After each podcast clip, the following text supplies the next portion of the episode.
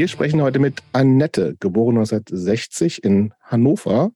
Annette war und ist tatsächlich auch wieder Sängerin äh, der 1979 entstandenen Band Bärchen und die Milchbubis, die den meisten Hörerinnen dieses Podcasts bekannt sein dürften. Annette äh, wohnt aber äh, inzwischen in Hamburg seit auch schon 40 Jahren, seit 83 hat sie uns erzählt. Ähm, und ist jetzt wieder mit ihrer Band aktiv. Es gibt ähm, von seit 2021, ich bin mit Jahres, Jahreszahlen bin ich heute nicht so gut. 2021. Warst du jemals gut mit Jahreszahlen? nee, 2021 gab es ein, von den von Berch und die Milchbubis ein äh, Album namens Endlich total besoffen, schöner Titel natürlich, äh, mit wo die meisten Studioaufnahmen und ein paar Liveaufnahmen drauf sind. Und wir freuen uns total, heute mit Annette zu sprechen. Und äh, warum wir mit Annette sprechen, sollte auf der Hand liegen, denn Annette war praktisch bei der Entstehung von Punk in Deutschland mit dabei und aktiv und hat auch die Frühphase mitgeprägt, zusammen übrigens mit ihrer Namensvetterin Annette Benjamin von Hansapast. Ich glaube, ihr habt teilweise auch fast zusammen gewohnt, sowas. Äh, sehr enge Hannover-Verbindung. Ähm, es gab da in den späten 70ern, frühen 80ern eine ganze Reihe dieser aktiven Frauen, die den deutschsprachigen Punk mitgeprägt haben, unter anderem auch ähm, Bands wie Östro 430, äh, mit denen auch wieder, aktiv. Auch, auch, wieder aktiv sind, auch auf Tour seid. Ähm, und ähm, Annette ist damit praktisch eine der Pionierinnen mit ähm, feministischen Ansätzen, äh, sich im Punk zu etablieren. Aber ähm, die sind nicht in der Vergangenheit, was heißt Vergangenheit stehen geblieben. Selbst ähm, 2012 hatten ähm, Bärchen und die Milchbobis nochmal eine Cover-Story im Maximum Rock'n'Roll. Und äh, ohne Zweifel und völlig zu Recht gilt die Band als, gelten sie als Legenden. Annette, schön, dass du da bist. Ja, danke schön. Schönes Intro. Ich bin begeistert, höre ich gerne. Feministisch ist natürlich ein großes Wort. Ich weiß nicht, also würdest, du dich nicht als Feministin bezeichnen? Auf jeden Fall, auf Schon, jeden ne? Fall. Aber ähm, ob jetzt die Musik feministisch ist, das ist. Ja, wir werden bestimmt auf die einen oder anderen ja. Textsachen zu sprechen kommen. Okay. Insofern. Also wenn, sehen wir das dann wenn Jobst ne? Feminist ist, dann bist du als aller äh, zuerst, also äh, zu vor allem Feministin. Okay. So, wir haben zwei Vorfragen hm? Annette, du hast zwei erwachsene Kinder. Ja. Ähm, was verwundert deine Kinder an dir? Puh, ich glaube, die verwundert da nicht so richtig viel, weil das sind ja irgendwie Kinder, die einfach hier mit uns groß geworden sind, die irgendwie, ähm, glaube ich, einfach, ich weiß nicht, ob die das wundert. Ich hoffe, sie finden mich lustig und ähm, haben sehr viel Spaß mit mir. Und ob die das wundert, glaube ich nicht. Das sind die ja gewohnt.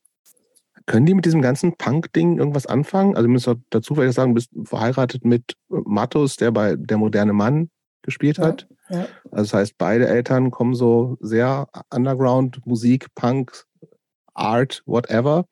Ähm, ist das das, was die irgendwie schon, also klar mitgekriegt haben, aber was die auch für sich so übernommen haben?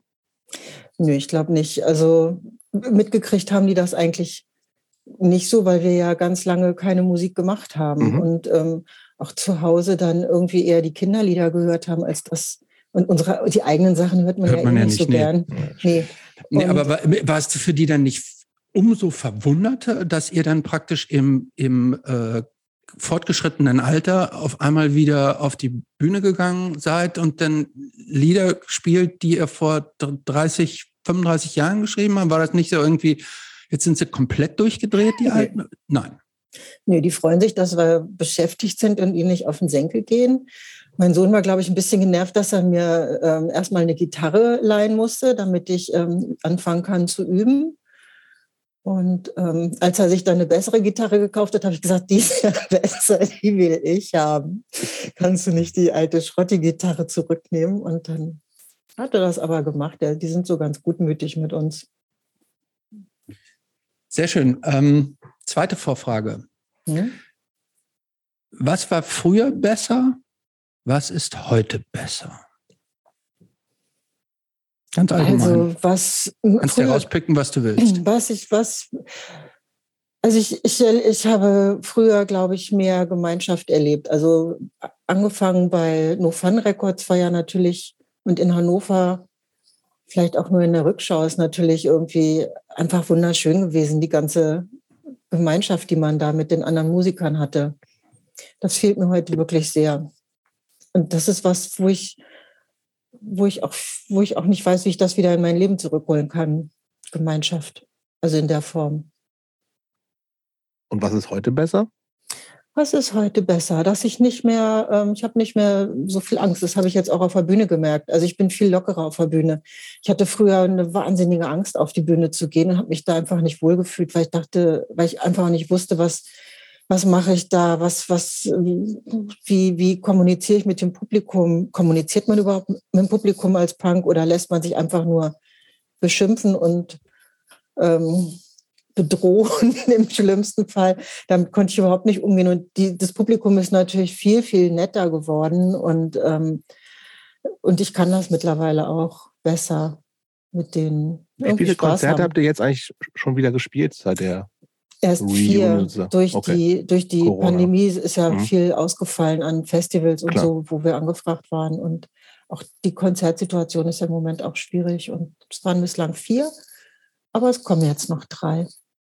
Genau, nämlich mit Berlin, Östro. Ne? Mit Östro. Mit Östro in ja. Berlin. Berlin. Schon ganz ja, aufgeregt. Und in, und in Bremen. Ich freue mich echt mega, wieder mit denen zu spielen. Wir haben früher sind wir schon ein paar Mal mit denen aufgetreten und ähm, kennen die ja auch so ganz bisschen bislang nur. Die wohnen ja auch in Hamburg, drei mhm. von ihnen. Und ähm, ja, ich freue mich total drauf. Sehr schön. Gut, dann gehen wir jetzt mal so ein bisschen in das, den Hauptteil rein. Mhm. Annette, Wann kam Punk in dein Leben? Punk kam in mein Leben. Ähm, ich glaube, es war schon 78. Ich hatte eine Freundin in Berlin, die ich ähm, in, auf Kreta am Strand kennengelernt habe und stellt sich raus, sie lebt in Berlin. Da habe ich sie besucht. Und in Berlin gab es schon Punk und die kannte das schon. Und die sagte immer, komm, wir gehen hüpfen. Und dann sind wir hüpfen gegangen. Also das fand ich super, weil ähm, das war wirklich nur rauf und runter springen und nicht irgendwie sich sexy bewegen und irgendwie versuchen. Ähm, also der, der klassische Pogo quasi, ja, so, der genau. auf und ab. So. Aber sie nannte das einfach immer Hüpfen. Wir sind Hüpfen gegangen und so ging das alles. Ist auch los. immer nur Hüpfen genannt. Ja. und dann bekam ich von ihr auch ähm, Kassetten überspielt. Ich wusste nie, wie die Bands hießen, aber da war dann eben halt Punk drauf. Aber ähm, weißt du im Nachhinein, was es ist? Nö. Also es war okay. so ein bisschen Buzzcocks oder Adverts also oder Eng englischer, englischer Punk. 77er ja. Punk, so mhm. melodisches Kram. 78 ja. gab es jetzt ja auch so viel noch nicht, muss nee. man, nee, muss man nee. natürlich sagen. Ja, genau. Nee, da gab es dann die ersten Kassetten mit irgendeinem mhm. Kram drauf. Und wo seid ihr da in Berlin hingegangen? Was waren das für Läden, wo man so gut hüpfen keine konnte? Keine Ahnung mehr, keine Ahnung. Wir waren natürlich auch in diesen klassischen Läden, da lief aber kein Punk, also Dschungel und was weiß ich was da, also an den Dschungel kann ich mich noch dunkel erinnern, aber sonst sind wir da irgendwie durch Kreuzberg gelaufen und in irgendwelche komischen Läden gegangen. Aber eher so Disco-mäßig, nicht mit Live-Musik oder doch? Auch mit Live-Musik? Ich weiß es nicht mehr. Das ist schon so lange.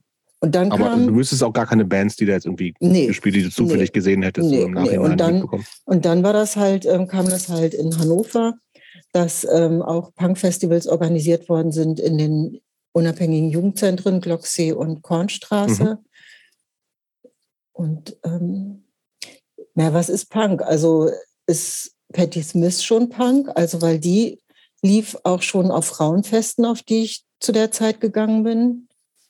Weil es gab nicht so besonders viele Frauen, die Musik machten. Also da lief dann Patti Smith. Finde ich zählt. Ja. Ja, so Prä, Prä, Proto auf jeden Fall, würde ich auch sagen. Mhm. Ja. Okay, und, du bist also du bist so 18, 19 dann in der Zeit, ne? Ja, ja. Ähm, das heißt, wenn so Frauenfeste, wie das ja dann auch damals noch hieß, mhm. schon Thema waren, schon so feministisch interessiert, war das schon ein großes Thema für dich vorher als Jugendliche?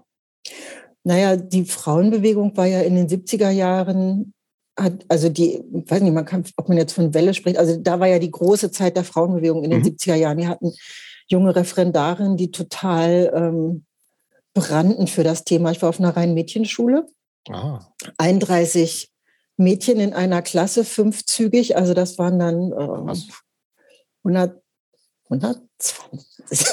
ja, egal. Also es sind jedenfalls sehr viele Mädchen oder junge Frauen. Und dann kommen halt so Referendarinnen, die irgendwie so richtig, richtig was äh, erkannt haben in der Frauenbewegung, zum Beispiel das Thema Hexenverbrennung. Mhm. Und, und es gab ja auch nicht so strenge Lehrpläne. Und dann haben wir uns richtig, sind wir richtig eingestiegen in das Thema Frauenfeindlichkeit, Gewalt gegen Frauen, also eigentlich alles, was immer noch Thema ist, leider. Und ähm, das hat mich schon sehr bewegt. Also auch wenn es dann Filme gab, ähm, da bin ich ins Kino gegangen und ähm, wo es halt um Gewalt gegen Frauen ging oder Gewalt in der Ehe. Mich, aber ich war nie in einer Frauengruppe. Das, das gab es zu der Zeit ja auch schon so, ne? Also so mit in Freiräumen sich, wo sich Frauen getroffen haben und so, ne? Das war eigentlich schon so ein bisschen durch. Das waren eher okay. die älteren Frauen, die noch in einer Frauengruppe waren. Oder ich hatte noch irgendwie Freundinnen, die ein bisschen älter waren, die in einer Frauengruppe noch waren. Aber eigentlich war das, war das Thema, also ich hatte das Gefühl, das Thema ist durch, der Fisch ist geputzt. Wir haben das jetzt mhm. allen erklärt, wie das ist. Frauen werden nicht geschlagen, Frauen haben ein Recht auf ihren Körper, Frauen dürfen Sex haben oder nicht haben. Und ich dachte, das haben jetzt alle begriffen und da muss ich mich nicht mehr drum kümmern. Kannst du dir erklären, warum die, genau diese Themen immer und immer wieder neu praktisch äh, propagiert werden müssen und warum diese ganzen Bewegungen nicht nachhaltiger und viel früher schon auch eine wirkliche Veränderung ausgelöst haben? Ich kann mir nur, also ich, ich weiß es nicht, aber ich kann mir nur vorstellen, dass es einfach eine massive Gegenbewegung gibt, die da irgendwie, also wenn man sich überlegt, ich weiß gar nicht, wann das Gesetz verabschiedet werden konnte, dass man Frauen auch in der Ehe nicht vergewaltigen und schlagen darf. Ja, das war doch erst ganz, ganz spät. Fall, ja. mhm. Also weil da wirklich dann auch die CDU und die Kirche massiv dagegenhalten und die sind halt immer noch sehr mächtig. Und das Traurige ist ja, dass die halt mächtiger werden. Ne? Also wenn man sich überlegt, wo jetzt überall Abtreibung verboten wurde und ähm, aber wird die Kirche tatsächlich mächtiger? Ich lese immer nur, dass die äh, Mitglieder verlieren, jedes Jahr ja. immer mehr. Ja, vielleicht in Deutschland. Aber zum Beispiel in Amerika. Gut, das ist ja, das ist ja, äh, das ist ja grauenhaft, was da passiert ja. mit, den, äh, mit den Gesetzesänderungen. Oder Polen. Mhm. Ja, mhm. klar, das ist ja ganz irgendwie populistische Rechtsdruck, der über, ja, Druck, der überall ist. So, ne? Aber die Frage geht ja eher so ein bisschen auch über so einen überschaubaren, ich sage jetzt mal auch politisch interessierten unter, musikalischen Untergrund, ne? wo ja irgendwie Punk dann auf jeden Fall dazugehörte. Und ja. da gibt es ja zumindest auch so ein bisschen diese These, dass, und ich glaube auch jedenfalls, dass da auf jeden Fall was dran ist, dass es eher so in, in der Anfangszeit sehr divers noch gewesen ist, ne? auch mit viel weiblicher Beteiligung das aber relativ schnell dann auch, als es vielleicht auch musikalisch so ein bisschen härter wurde, vielleicht ist das auch nur ein Zeichen davon, dass dann so ein bisschen halt aber auch eher so ein, so ein, so ein Mackertum, also sowohl bei Punk äh, als auch dann sozusagen dieser Weiterführung mit dem Hardcore und so schon auch so da stattgefunden hat. Also hast, hast du am Anfang, eure Band hat sich 79 gegründet und ihr habt 83 aufgehört oder 82 oder so? 83. Ne? Ähm, war da, hast du von so einer Entwicklung auch irgendwie was gespürt, dass es irgendwie härter, maskuliner wurde oder war es in der Zeit eigentlich für, für dich äh, eigentlich gleich?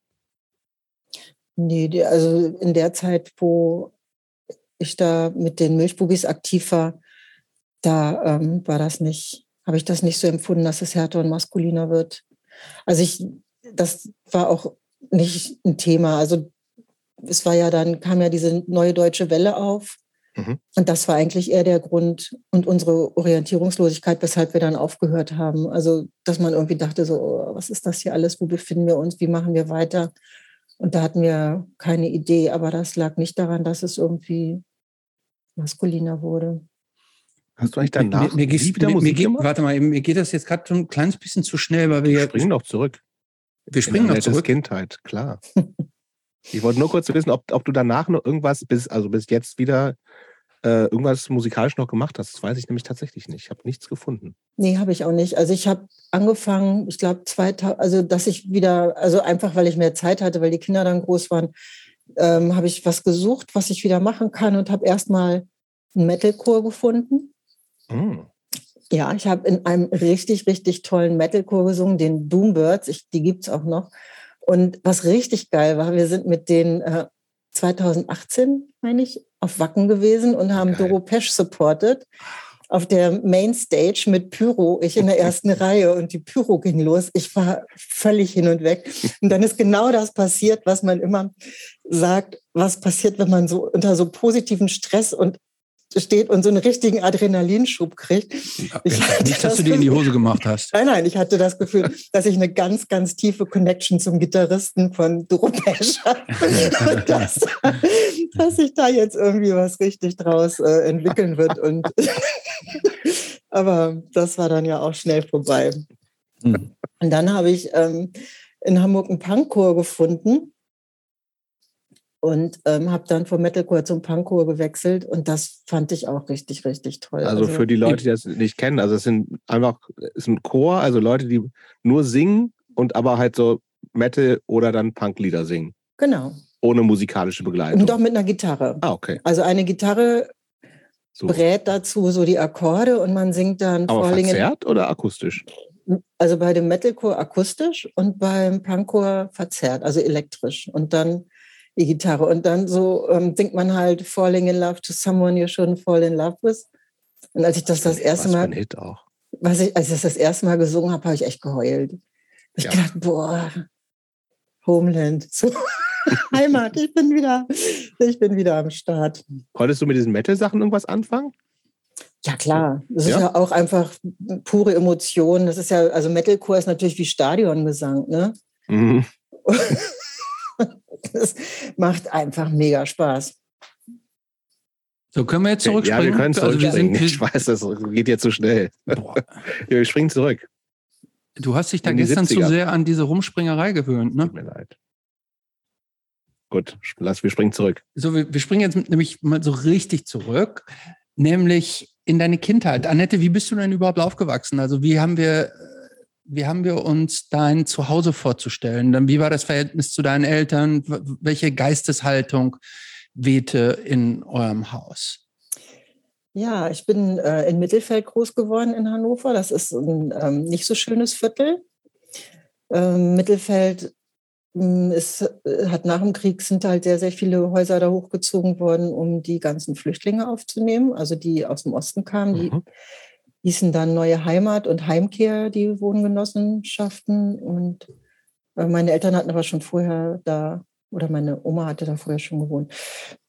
Und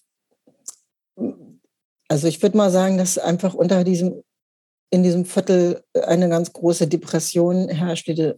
Die Menschen waren wirklich, meine Eltern hatten so einen kleinen Lebensmittelladen, 30 Quadratmeter, wo alle reinkamen und irgendwie erzählten, was so los ist.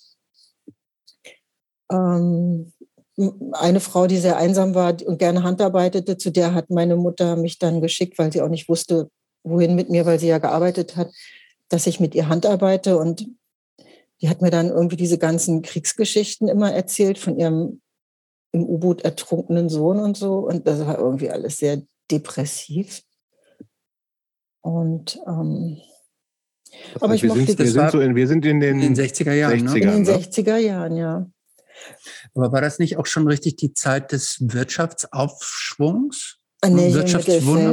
Nicht, nicht, im, nicht im Mittelfeld. Nicht im Mittelfeld. Ich kenne jetzt Mittelfeld nicht. Das heißt, das ist schon auch eher, auch was, was man so ein sozi sozial schwächeres ja. Stadtviertel nennt. Ja, also mein Vater hat, ähm, also ich habe eine Schwester, die ist drei Jahre älter und mein Vater hat seine, also der hat auch in diesem Laden gearbeitet. Zusammen mit meiner Mutter haben sie da Milch und Käse verkauft.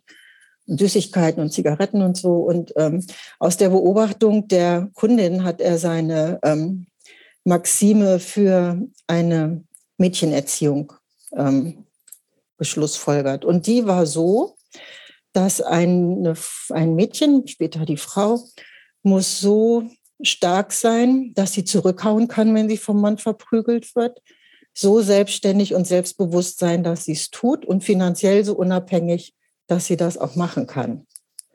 Und dann kann man sich es klingt schon spontan gar nicht so falsch. Nee, oder? gar nicht so falsch. Aber da kann man sich ungefähr vorstellen, wie so das Publikum war. Okay. also die Frauen kamen wirklich da rein und haben meinem Vater voll geheult, dass sie halt. Wie scheiße es zu Hause alles ist. Ja. Also, Wie war, Hm? läuft so ein kleiner, so ein 30 Quadratmeter Lebensmittelladen, klingt nicht so, als ob da irre viel Kohle hängen bleibt. Nö. Also schon eher, wie habt ihr gewohnt? In einer Mietwohnung? Gab es ein Haus oder sowas? Ja, es gab so ein Haus, das hatte meine Oma nach dem Krieg gebaut, so eine Doppelhaushälfte. Mhm. Und als ich klein war, haben wir da mit sehr, sehr vielen Menschen gewohnt. Mein Onkel, meine Tante, mein Cousin, meine Schwester, meine Mutter, mein Vater, meine Oma und noch ein ähm, Kind, was meine Oma aufgenommen hatte, nämlich ihren Neffen, weil die Mutter im Krieg verhungert war. Also wir wohnten alle in diesem kleinen Haus und ab und zu zog dann mal einer aus wegen dem Wirtschaftswunder. Und ich habe, bis ich zwölf Jahre alt war, mit meiner Schwester ähm, auf der Wohnzimmercouch, die abends ausgezogen wurde, geschlafen. Und mein Vater hat noch nebenbei da die Steuer gemacht für seinen Laden. Und das war alles Also so ganz. so habt ihr das, habt ihr das als. Hm? Wahnsinnig wenig, wahnsinnig we- wenig Privatsphäre ja auch für so Ja. ein Aber, ähm, aber habt ihr das wirklich so als, als Elend wahrgenommen oder habt ihr euch wirklich als unterprivilegiert wahrgenommen oder war die Situation, wie sie war und für euch war das eigentlich normal? Also ich fand das alles immer gemütlich und ich fand es erst ähm, schwierig, als ich aufs Gymnasium kam. Und das verdanke ich, dass ich aufs Gymnasium gekommen bin, verdanke ich tatsächlich Frau Benjamin und das ist die Mutter von Annette Benjamin, der Sängerin von Hansaplast. Ich kenne Annette Benjamin also schon seit ich zur Schule gehe, weil Frau Benjamin manchmal ihre Tochter mitgebracht hat. Aber ähm, da haben wir uns, haben wir, wir gingen uns auch beiden so immer so ein bisschen misstrauisch beäugt, dass wir nun beide Annette heißen. Und ich habe die Lehrerin so verehrt und Annette fand mich immer ein bisschen schräg, weil ich ja nun ähm, da, weil sie ja nun. Aber seid, seid ihr ein Jahrgang auch tatsächlich? Oder? Ich glaube, sie ist ein bisschen jünger, aber Also un- ein, ungefähr Jahre ein Jahr. maximal, so. Ja, ja, ja, genau. Mhm. Aber ich finde gerade nochmal dieses Aufwachsen in, in ja, so quasi beengten Verhältnissen, ne? Mhm. Das ist ja schon was, was, äh, du hast gesagt, dass du fandst das eigentlich gut? Oder Mhm. hast du auch das Ja, Gefühl gemütlich gehabt, sie eben gesagt, glaube ich. ja, Gemütlich, es ist genau. Gemütlich, ja. Man, es ist alles so, wie gesagt, man, abends wird die Couch ausgezogen, dann packt man sich da mit seiner Schwester zusammen drauf und der Vater arbeitet noch nebenbei. Ja, aber ist kann das nicht auch wahnsinnig nerven. Also ich habe jetzt zwei Söhne zu Hause, die sind Mhm. jetzt sechs und der andere, andere wird bald elf. Die wollen das, also der Ältere will auch einfach jetzt so sein eigenes Ding haben, so, ne? Und ich denke mir auch so ein bisschen, also klar, wenn es nicht geht, aber fe fehlt da nicht was? Oder ist es dann einfach ganz so, wie es andere, das sind ist? ganz andere Zeiten. Das weiß ich, Christopher. Ja. Das sind sehr andere Das sind Zeiten. sehr andere Zeiten. Also die, also die Aber tatsächlich ist es Bedürfnisse. ja, weil ich überlege gerade so ein bisschen, weil ähm, Annette vorhin gesagt hat, was ihr so ein bisschen fehlt, ist so Gemeinschaft. Vielleicht kommt sowas ja auch so ein bisschen daher, dass man sagt, Das irgendwie, das war halt, äh, war eine Ja. Gemeinschaft und jetzt zieht man sich irgendwann äh, ja auch selbst äh, ausgewählt in so eine Kleinfamilien-Ding zurück, was wahrscheinlich offensichtlich auch relativ gut funktioniert, wenn ihr noch zusammen seid. Aber diese Gemeinschaft, die dann vielleicht gehabt hat oder die irgendwie dann so in einem drin ist, fehlt dann vielleicht tatsächlich so ein Das bisschen. kann gut sein. Also ich habe mir, das ist tatsächlich was, was ich mir immer gewünscht habe, was ich auch immer gesucht habe. Also Mhm. irgendwie, ähm, auch wenn es so darum ging, was für einen Job man macht oder was ich für einen Job mal später mache oder überhaupt mache, habe ich mir, habe ich immer gesagt, habe ich immer gedacht, das ist mir eigentlich völlig egal, Hauptsache, Hauptsache die Leute. Hauptsache Team und nette Leute. Mhm. Also das finde ich, finde ich auch wirklich was ganz Tolles. Aber ähm, was man ja auch, äh, Jobst, aus unserer Sicht häufig verkennt, ist, dass es äh, also in vielen Ländern der Welt ja total gang und gäbe ist, dass ganze Familien nur in einem Klar. Raum wohnen.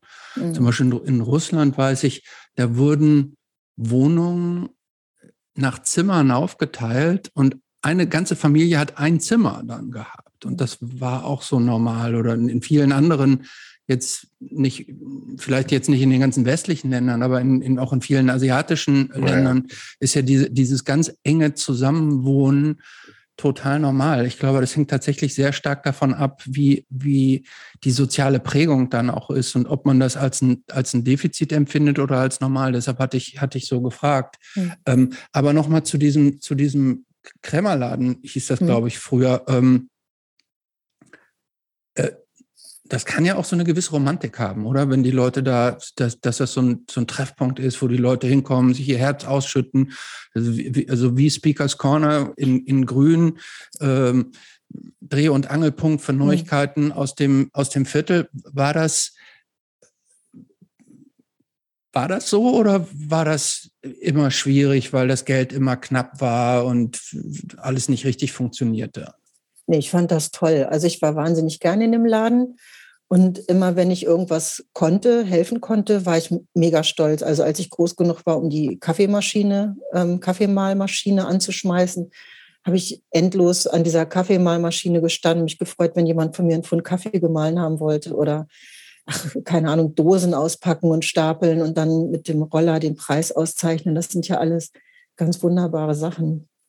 Mussten deine Kinder, als sie klein waren, bei euch zu Hause so Hausdienste übernehmen? Nee, das haben die nicht gemacht. Das, haben die nicht gemacht oder habt ihr, habt, ihr, habt ihr da einfach äh, die, die Zügel einfach so locker gelassen und den, den Arsch hinterhergetragen? Also ich glaube, wir haben, also wir haben es versucht. Wir haben, wir, haben vers wir haben alles Mögliche versucht. Wir haben zum Beispiel gesagt, Juri, du kriegst jetzt nur noch äh, was weiß ich, eine Mark 50 Taschengeld Grundbetrag und du musst das den Aufstockung durch Arbeit. Genau, also irgendwie und dann gab es eine Liste. 50. Aber keine Chance, oder was? Nein, nicht mal mit Geld? Nein. Nicht mal mit, das ist schon nein, dramatisch. gar nichts. Irgendwie. Keine Erpressung, irgendwie nee, nicht, nichts. Nee, nee. Oh. Also ich kann mich nicht daran erinnern. Also meine Kinder werden widersprechen vielleicht und sagen, doch, ich habe äh, einmal da Staubsaugen müssen. 85 habe ich Staub gesaugt, weiß ich noch genau. Aber äh, ach, ich habe ich, ich, Und das wird dann im Nachhinein als Kinderarbeit vermutlich deklariert. Ne? Ja, aber ich würde mal sagen, dass wir die sehr verhätschelt haben. Die werden es anders sehen, aber ich fand schon. War das gut im Nachhinein? Jeder macht es so, wie er kann, denke ich. Ne? Man kann ja nicht sagen, ich, ich möchte es gerne anders machen, wenn ich mich dabei nicht wohlfühle. Ja, aber manchmal also ist es ja so, dass genau, man im Nachhinein so sagt, Punkt, irgendwie genau. hätte ich vielleicht anders machen können. Ich meine, jetzt wohnen sie nicht mehr zu Hause, jetzt müssen sie es selber machen. Das ist ja. ja reicht ja. Kriegen sie aber hin. Ja, kriegen sie hin. Deiner Einschätzung nach. ja, kriegen ihr Leben Aber du Kinder. wunderst dich jetzt nicht, dass dein Sohn am Wochenende immer noch seine Wäsche zum, äh, zum Waschen Mein Sohn lebt in Berlin und ist super selbstständig. Also der, der kann zu uns zum Wäschewaschen kommen. Ja, Wenn's nicht, alles, wir können das. kann alles. ähm, Gut. Ähm, Musik würde mich interessieren. Gab es Musik bei euch im Haus? Das kann ja auch, wenn, wenn so eh schon so viele Leute da sind, gewisser Lärmpegel, da kann Musik eine positive Untermalung sein, Radio oder sowas oder eher störend? Nein, da war keine Musik. Mhm. Also ähm, da lief kein Radio. Das war schon sehr spät, dass wir mal, ich weiß gar nicht mehr wann, auch so, da war ich dann auch schon so 12, 13. Da haben wir, glaube ich, so eine Musikbox gekriegt mit einem Plattenspieler, mit so einem genau, mit so einem Plattenspieler. Hm, und ich glaube, es gab so fünf Langspielplatten, Wenke Mürre, ähm, irgendeine Opern-Compilation und Peter Alexander und ich weiß nicht, ob es noch zwei Platten gab. Musik kam eigentlich erst ähm, mit der Hitparade, würde ich sagen. Oh. Hitparade gucken vom Fernseher. Also Fernseher gab's? Hat der eine Rolle gespielt eigentlich? Ja, ja, ja. Also es gab, wir hatten nur das erste Programm, aber ähm, mein Cousin, der hatte die, also mein Onkel, mein Cousin, die hatten auch einen Fernseher mit dem zweiten Programm, wo man Daktari gucken konnte und irgendwann dann eben auch die Hitparade. Die erste Musik, die ich bewusst wahrgenommen habe, es wird wahrscheinlich niemand kennen, ist Heintje. Natürlich. also, also. also. Mama, natürlich. Ja, ja, ja. ganz schlimm. Schiebe ja, wirklich schlimm. Schiebe ich mich richtig für. Hm. Das, war, das war das Erste, was ich so gehört habe. Aber Jobs, Aber kennst du noch die Parade mit Dieter Thomas Heck? Entschuldigung? Ja. Natürlich. Natürlich, gut. Ja, klar. Aber war auch, also war ja zu meiner Zeit dann noch so in den Anfang der 80er war das auch noch totales Pflichtprogramm. Also auch diese ganzen NDW-Kram, der dann, den, der dann. Stimmt, der lief ja auch in der Hitparade. Natürlich, aber mich wundert jetzt über, äh, ehrlich gesagt, mich wundert, dass äh, dass du jetzt Hitparade gesagt hast und nicht äh, Disco, Disco 79 mit Ilja Richter. Das habe ich auch geguckt. Ja, ja. Das war ja die, eigentlich die viel geilere Sendung. Äh, da waren ja auch eher so die internationalen Acts. Ne? War Hitparade ja. nicht so ein rein deutsches Ding? Ja. ja. Oder haben, ja, ne? Ja. Und die haben immer so Halbplayback da gemacht. Mhm. Ich glaube Vollplayback. Ja. Oder Nein. Nein, das, hätte sich, das hätte keiner von den Künstlern. Wo dann immer gemacht. noch so diese die, die Autogrammadressen dann so eingeblendet wurden und so in ja. so ich glaube, das, das Mikro wurde erst so zum Schluss hochgefahren, damit die nochmal so ein bisschen so, die haben zum Schluss noch ein bisschen la la la la la. Das glaube ich nicht. Das mhm. kann ich nicht glauben. Ja. Es wäre gegen die Künstlerehre gewesen, dieser, dieser. Aber seit wann hat denn das angefangen mit äh, Hitparade? In den 70ern? Ja, mit Sicherheit in den 70ern. Ah, okay. Das könnte ich recherchieren, da habe ich jetzt keine Lust zu. Ja. Was ähm, war denn so die erste Musik, die du für dich entdeckt hast? Kann man wahrscheinlich, also Heinche war es nicht. Nee. Was waren, hast also du so eine erste, mochte, deine erste Lieblingsband, Künstlerin, irgendwas? Also ich mochte Donovan sehr gern. Da habe ich da auch mir, war ich auch mal im Konzert. Das, ich weiß nicht, wann das so war. Und dann war ich tatsächlich beim ersten Udo Lindenberg-Konzert, würde ich mal so sagen. In Hannover? Ja, in Hannover. Also es war nicht sein erstes Konzert, aber es war das erste Mal, seine erste Tour. Mhm. Da war ich. Das fand ich toll. Otto fand ich toll. Das sind ja auch alles deutsche Songs, Songschreiber. Außer Donovan. Ja, gut, aber. Ähm, aber, ähm, aber viel. Ja. Meine diese, die, hm? diese, diese, Szene, diese deutsche Rockszene, die so um Udo Lindenberg zu der Zeit, das hatte ja was das hat ja so ein bisschen was Verwegenes, also was Verruchtes auch, oder? Ja, ja. Und in der, in der, man konnte sich dann in der Bücherhalle auch Platten ausleihen. Da habe mhm. ich mir mhm. dann so Frumpy von Inga Rumpf, mhm. mit Inga Rumpf und so Sachen habe ich mir ausgeliehen. Die fand ich auch schon ganz schön toll. auch die das Themen. war dann aber eher so mit 14, 15 sowas, ja, ich, ne? Ja, schätze ich mal so. Mhm. Okay, das heißt, wir sind so 5, also Mitte der 70er. Mhm. Das wäre jetzt wir springen schon wieder hin und her, aber es ist jetzt auch egal. ähm, ähm, und ähm, war dieses aufs, aufs Gymnasium kommen, war das in deiner Familie, war das was Besonderes? War das, war das so ein Schritt nach oben, ein Schritt weg von, vom sozial schwachen Raum zu einer besseren Welt? Auf jeden Fall. Also ich war die Einzige aus meiner Klasse, die aufs Gymnasium gekommen ist und auch nur, weil Frau Benjamin irgendwie da meine Eltern bearbeitet hat, weil die hätten das nicht gewollt. Und da haben auch ganz viele gesagt, wieso machst du das denn? Wieso gehst du aufs Gymnasium? Du heiratest doch und kriegst Kinder. Und irgendwie für mich war schon klar, dass das so ein Schritt raus ist aus Mittelfeld. Und auch, ich muss auch ganz praktisch, musste jeden Tag mit der Bahn fahren. Also nach in Innenstadt dann irgendwie genau. oder sowas? Und da waren dann halt ganz andere Kinder, die ganz anders ähm, ganz anders unterstützt wurden, auch mit dem Lernen. Also es war ein Megathema. Meinen Eltern war das extrem unangenehm, dass sie halt mir nicht helfen konnten mit der mhm. Schule. Einmal, weil sie keine Zeit hatten und auch weil sie es nicht konnten. Also weil sie kein Englisch konnten oder auch nicht gewusst hätten, wie man jetzt ein Referat schreibt oder so. Das war schon echt ein ziemliches Thema. Und hast Aber du dich da für dich? Ja. Hm, doch. War das belastend für dich? Ja, ja, das war nicht so toll. Also nicht, weil ich das nicht weil die mir nicht helfen konnten, weil ich war schlau genug, das alleine hinzukriegen. Aber ständig dieses, ähm, oh, wir können dir nicht helfen und ähm, wenn, wenn eben auch dieses, äh, du darfst nicht sitzen bleiben, darfst keine fünf schreiben, wenn das hier einer erfährt im Viertel, im Laden und so, das wäre so peinlich. Und das war schon doof. Aber hast du dich gegenüber deinen MitschülerInnen anders gefühlt? Weil sozial schwächer, also gab es dann, gab's dann ein Anerkennungsproblem? Auf jeden Fall. Also, weil die haben natürlich die Freizeit ganz anders verbracht. Die sind nachmittags voltigieren gegangen oder hatten Klavierunterricht oder was man eben so macht. Und Tennis. Das, Tennis, ja, mhm. Tennis, klar. Gab es auch. Und die waren, und ich durfte das alles nicht, weil meine Eltern irgendwie meinten, das passt nicht zu uns. Das, das so, das, ich durfte in Schwimm, Schwimmverein. Mehr durfte ich nicht. Und warst du, also kann man sagen, dass du dich als Außenseiterin dann auch gefühlt hast, so in deiner Klasse und in der Schule? Ja, ich glaube schon, würde ich schon so sehen. Und wobei ich habe jetzt gerade ein Buch gelesen oder angefangen zu lesen von der Lassie, von der Frau von den Lassie Singers, glaube ich, Christiane Röslinger oder so heißt Rösinger. Rösinger. Und da, das, da schreibt sie gleich, dass sie irgendwie die, ein einsames Kind war, aber alle über 30 bezeichnen sich als einsames Kind. Da musste ich ein bisschen lachen, weil ich dachte, ich glaube nicht, dass sich alle als einsames Kind bezeichnen, mhm. aber doch viele, die sich irgendwie in diesem, in dieser, in dieser Szene treffen, weil sonst wird man, glaube ich, BWLer und das Motto ist Play hard, nee, work hard, play hard. Mhm.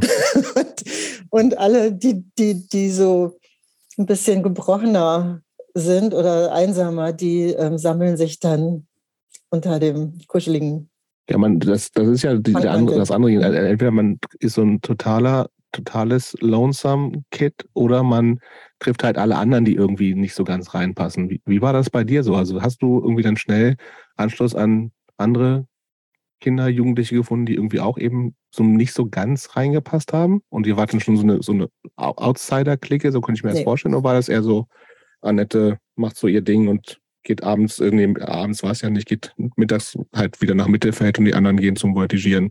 Genau so war es. Ich okay. war im Mittelfeld und ich hätte nicht, ähm, äh, dann hieß es immer, das lohnt sich nicht, wieder in die Stadt zu fahren. Ähm, kostet ja auch wieder eine Fahrkarte. Dann.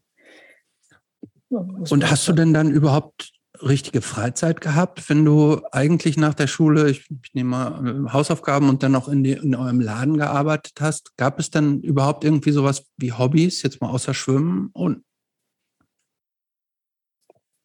ich bin halt ähm, dann manchmal in die Kirche gegangen zur Jugendgruppe da und habe da gebastelt, weil das mache ich auch sehr gerne, basteln. Nach wie vor? Nach wie vor. Ich bin ähm, eine begeisterte Bastlerin, Heim, Heim, wie heißt das? Kunsthandwerkerin. Mhm. Und das habe ich, schon, hab ich schon in der, habe ich schon in der, nee, in der, so in der Kirche gab es dann halt so Angebote, ne? Emaillieren oder ähm, Makramee und all so ein Zeug. Und das habe ich dann mit Begeisterung gemacht. Und wie standest du zum Herrn Jesus?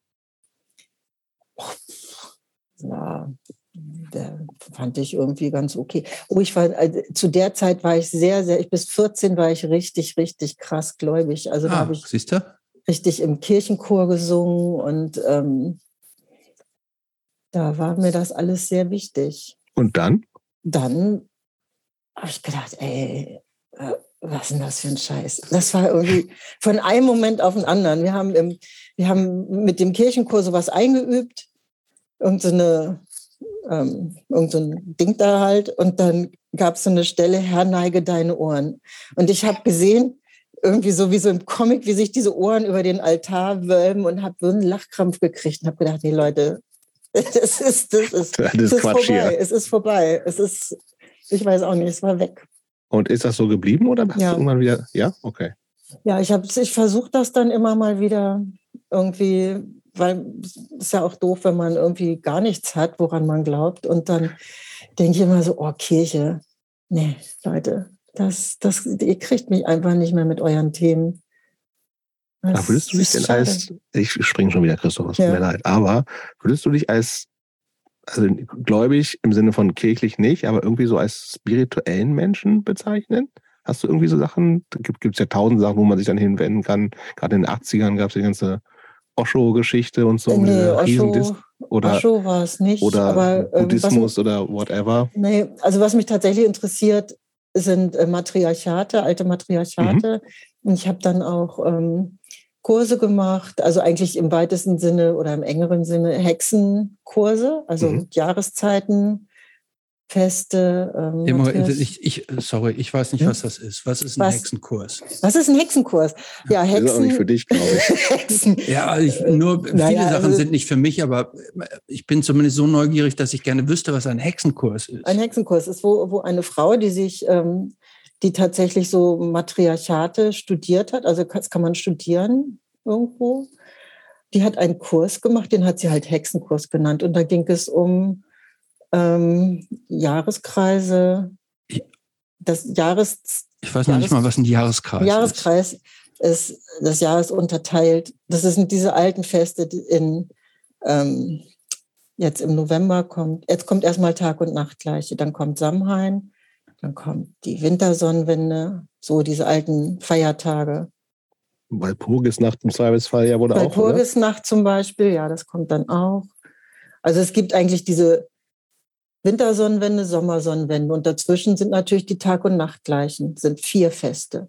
Und zwischen den vier Festen sind nochmal jeweils ein Fest. Das ist der Jahreskreis.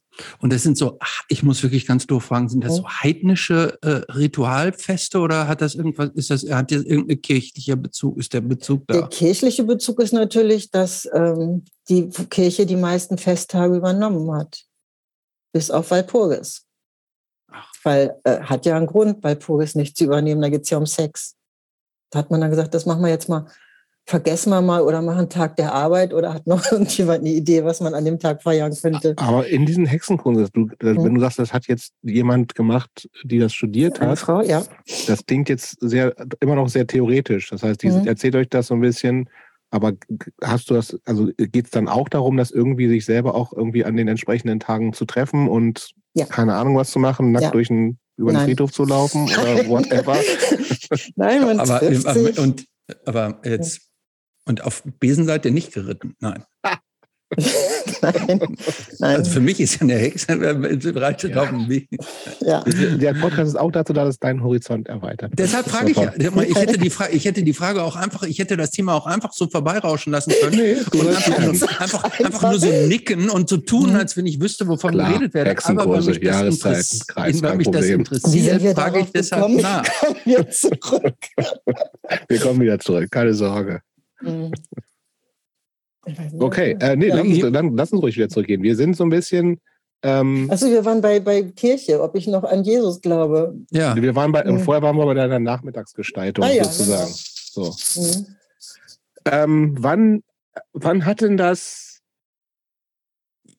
wenn du 78 ich, nach Berlin gegangen bist, das war, da warst du wahrscheinlich noch in der Schule, ne? Nee, ich, ja, 78 im Sommer, da war ich, also ich war noch 17, da habe ich Abi gemacht. Ah, okay. Und 78 ähm, ich bin nicht nach Berlin gegangen, ich war da nur zu Besuch. ja, ja, genau, ja, zum Hüpfen. Ja, genau, genau, zum Hüpfen.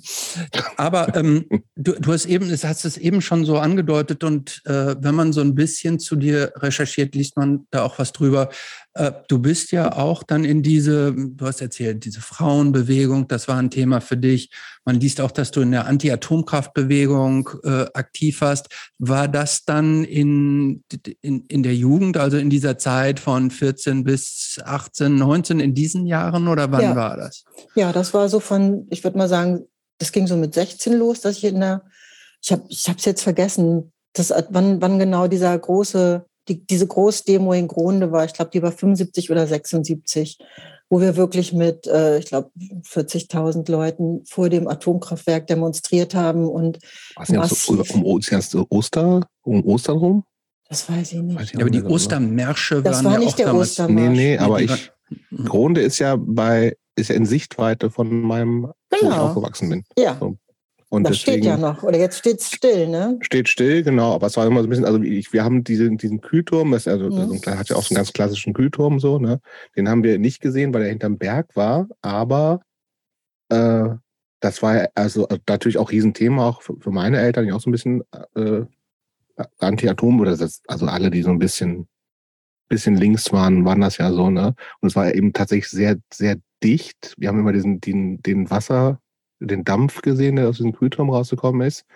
Und tatsächlich ist das auch so eine Zeit, ne, wo das spätestens ja auch dann seit Tschernobyl einfach ein Riesenthema war. Ne? Ich weiß noch, dass wir auch so Tschernobyl ja deutlich später. Zettel. Ne? Nee, das nee, war Tschernobyl, Mitte der 80er. Ja, Mitte der 80er. Wir sind genau, jetzt noch Ende, Ende, Mitte der ja, 70er. Okay, stimmt. Mhm.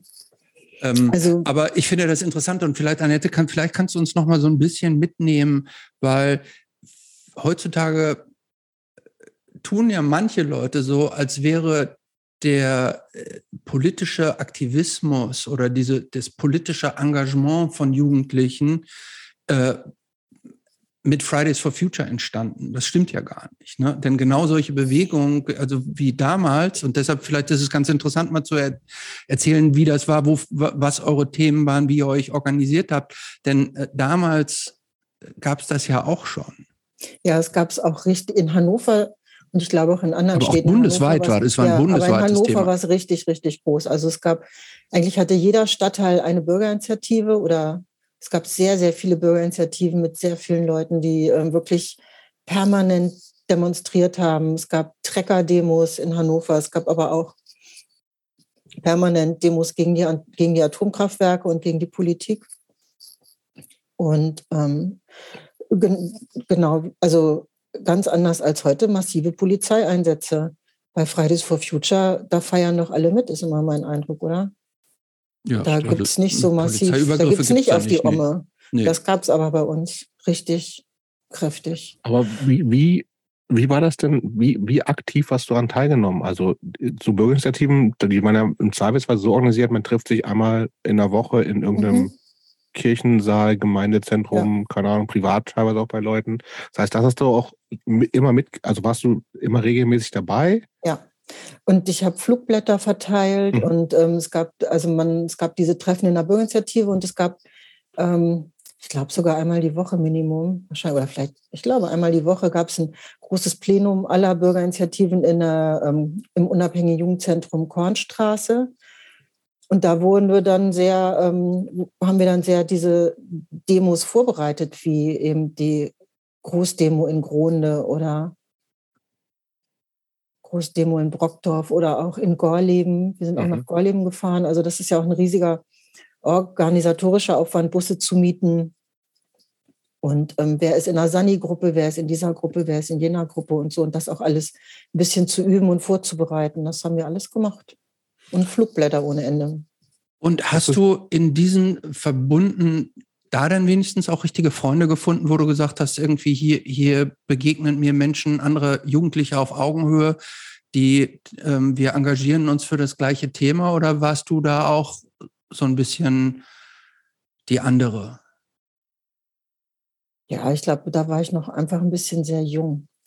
Und aber da habe ich auch Freunde gefunden. Nicht so fürs Leben, aber schon so ein paar Freunde.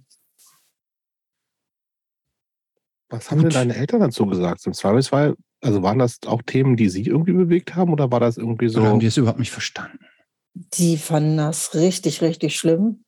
Die hatten panische Angst davor, dass ich irgendeinen Scheiß baue und sie das dafür in Haft müssen, also da, oder dafür haften und bezahlen müssen.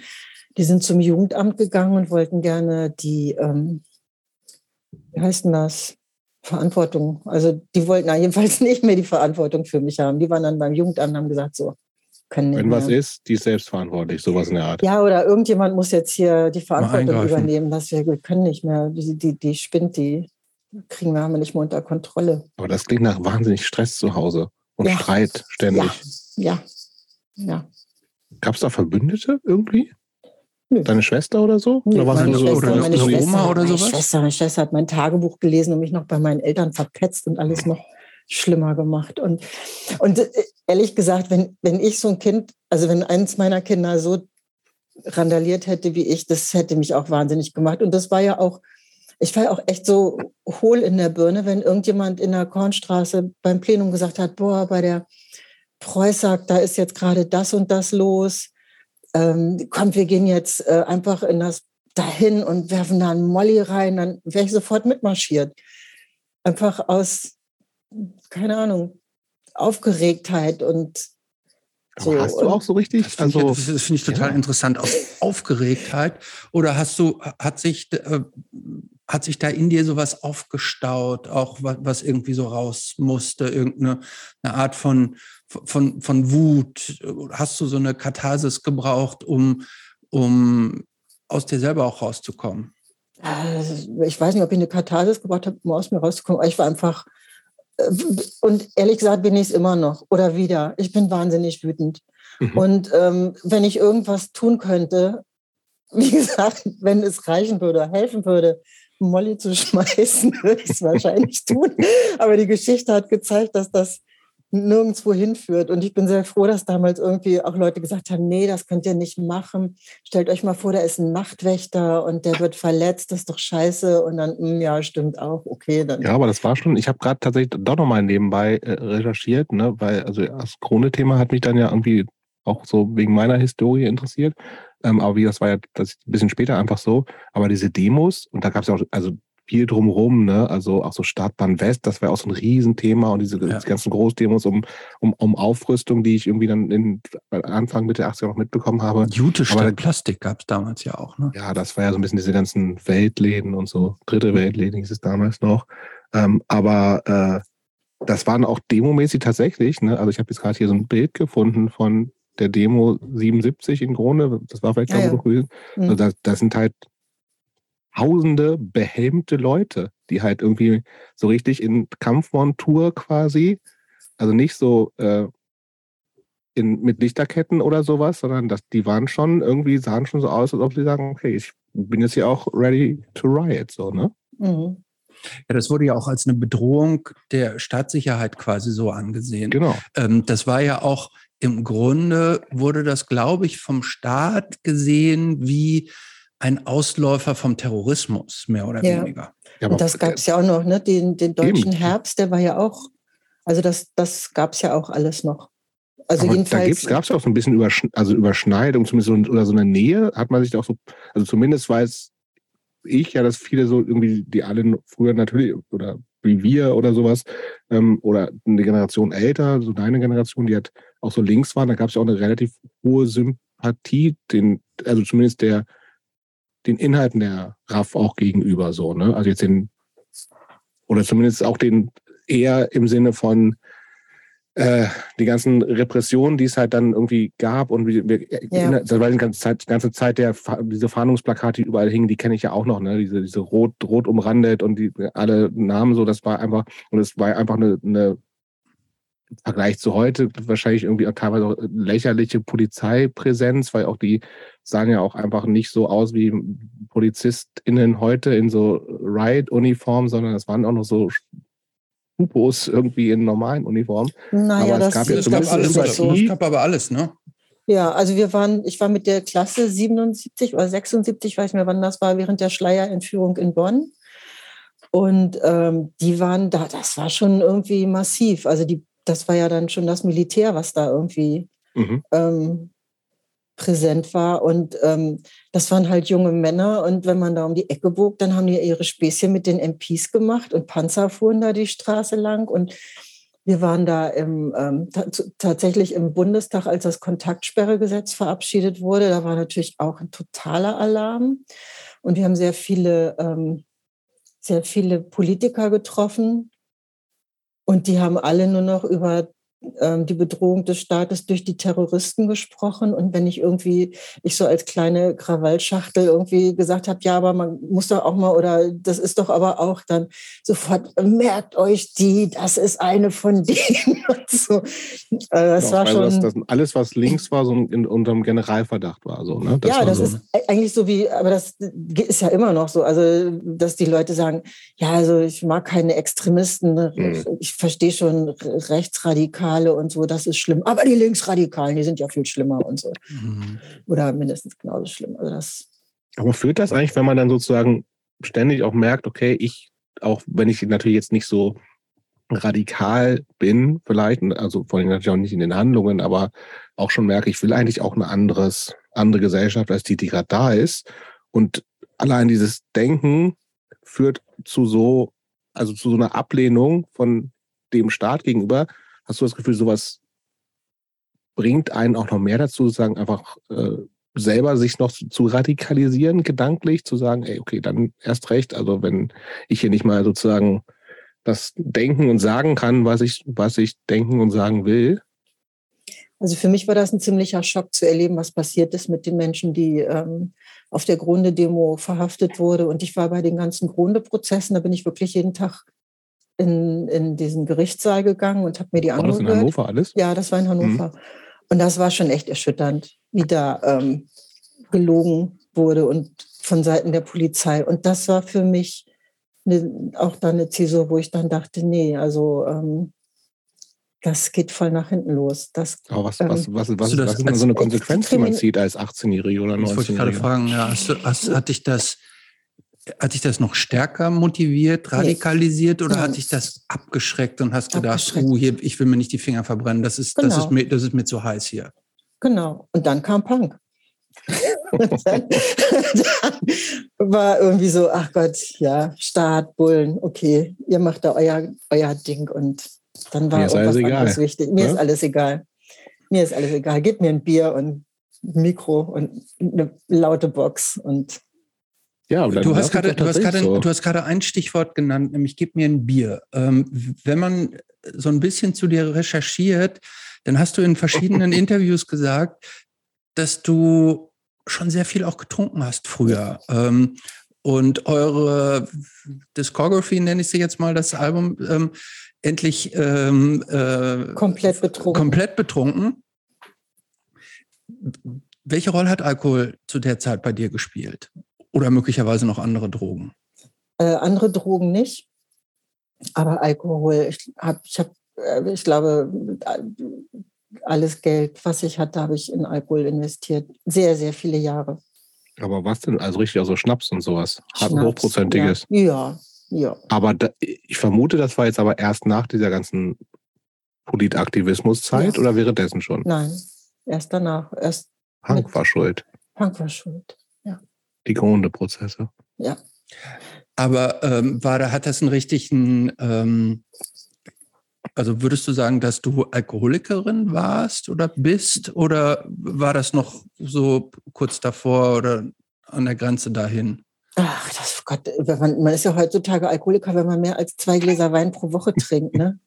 Ich mal- nicht. Offiz offiziell nicht. Nee, wann, wann, wie viel darf ich? Ähm, also, Ja, äh, Jobs, du brauchst dich dazu gar nicht äußern. Das ist ein Thema, das ist komplett ich trinke hier außerhalb mein äh, alkoholfreies Radler. Ja, das ist ich- komplett äh, außerhalb ich deines trinke- Kompetenzbereiches. also ich, ich glaube, es ist so hart an der Grenze. Also ich, wenn, ich habe mal gehört, wenn man die Tage Aber du musstest zählen jetzt keinen muss, Entzug irgendwann mal machen oder nein, so. Nein, nein, das Okay. nicht.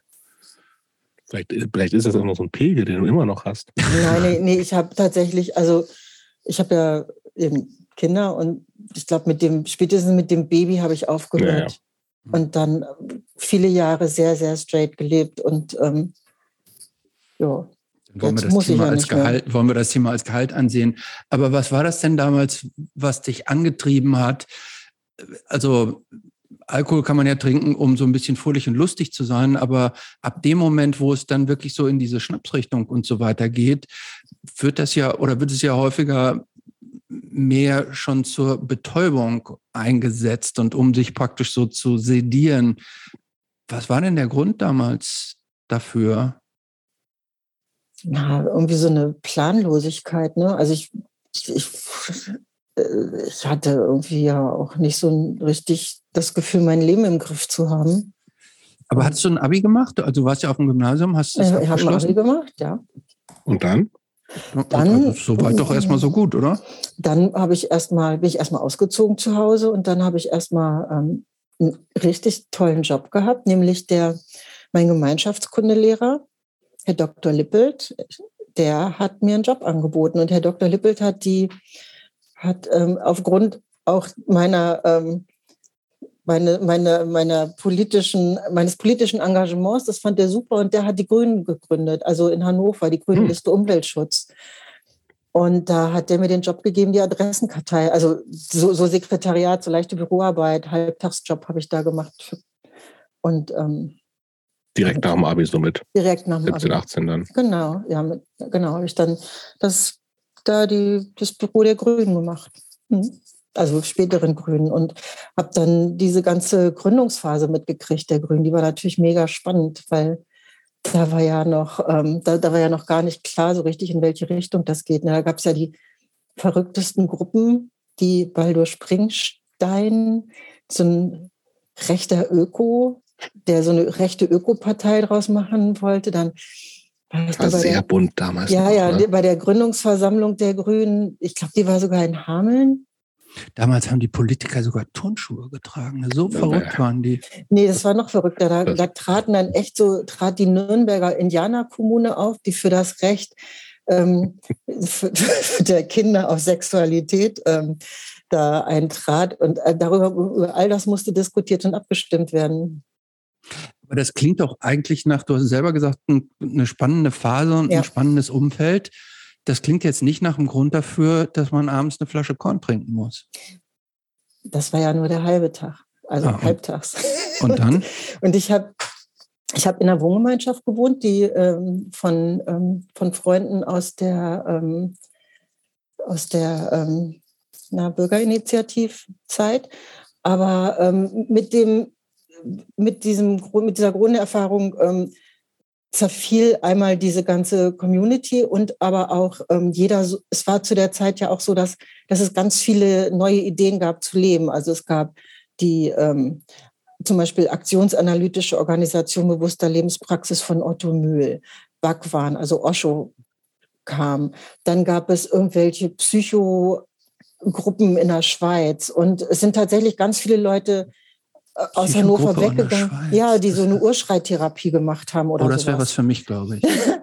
also jedenfalls äh, äh, sind immer Leute aus meiner Wohngemeinschaft ausgezogen. Es war schon klar, dass die irgendwie, ja, ich mache jetzt hier diese Urschreittherapie, ich mache jetzt dies, ich gehe jetzt dahin und so. Und ich hatte eine Frau kennengelernt, die hatte gerade eine Drogentherapie gemacht und war fertig und suchte jetzt ein Zimmer in einer normalen WG. Und die zog bei mir ein. Und immer wenn einer auszog, zog jemand bei mir ein, der diese Drogentherapie auch hinter sich hatte, sodass ich mit lauter Ex-Junkies zusammen gewohnt habe. Und das war schon ähm, ja, wie ist das? Ich frage mich das gerade. Ist das, also ist das einfach so, sie sind, ist cool, sie sind sozusagen total weg davon oder ist das dann noch total bestimmendes Thema, einfach die, deren das Vergangenheit. Ist, ist noch, war noch so ein bestimmendes Thema. Und es war, ähm, es waren dann lauter Ex-Junkies nur noch um mich rum. Und die sind alle auf den Schlag rückfällig geworden. Ah. Und darum bei mir keine Drogen.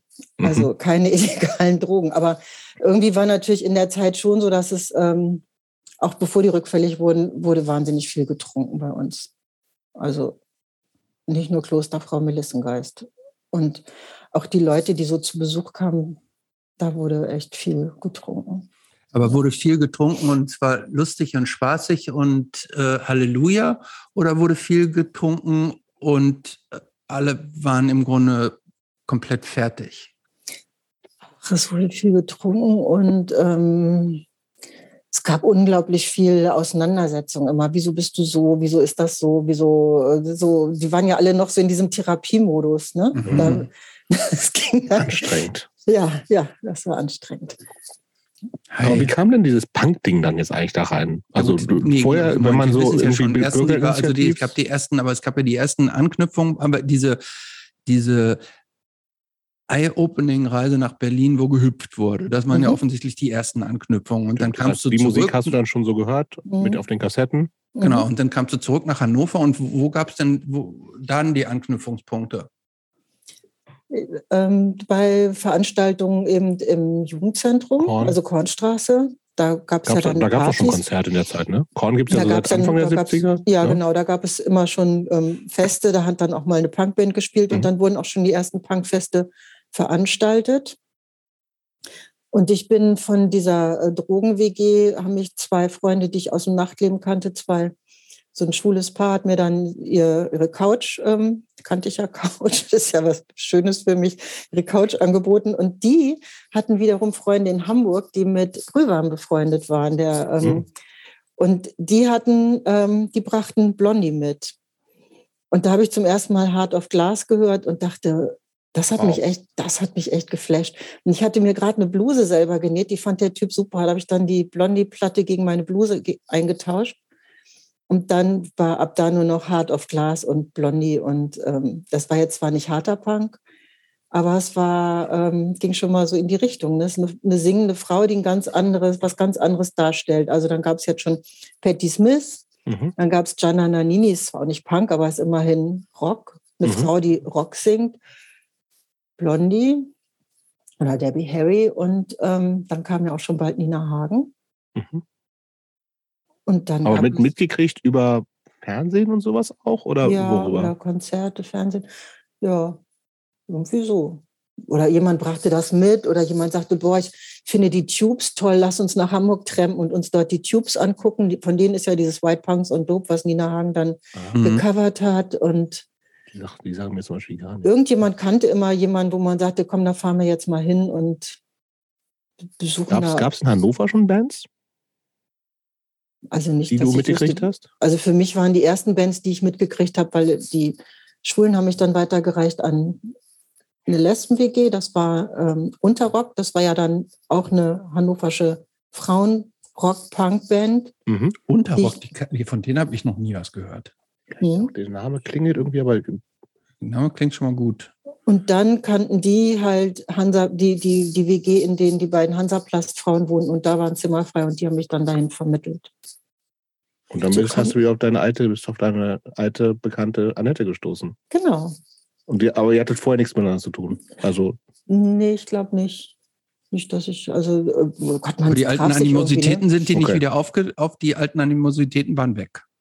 Naja, was für mich halt wirklich immer irgendwie lange oder ein Problem war, ist das natürlich, Annette ist eine, eine, eine wirklich eine super Sängerin, die ist super mhm. präsent, die ist, die ist einfach nochmal ein ganz anderes Kaliber und das ähm, habe ich natürlich auch mitgekriegt und irgendwie immer ein bisschen drunter gelitten, dass sie einfach. Weil du dich verglichen hast.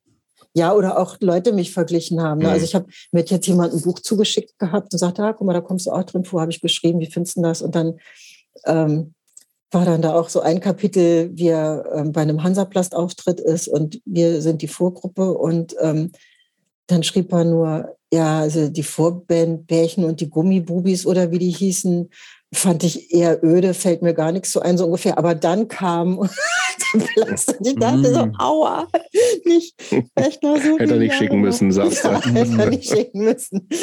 Aber das war, das, das, das bekam ich natürlich mit, wie da so die, dass so die Stimmung war. Oder die waren ja auch der Hauptakt und wir die Vorgruppe und mhm. so häufig. Also die haben uns ja sehr unterstützt und ja. Wie hat denn das mit der Band überhaupt angefangen?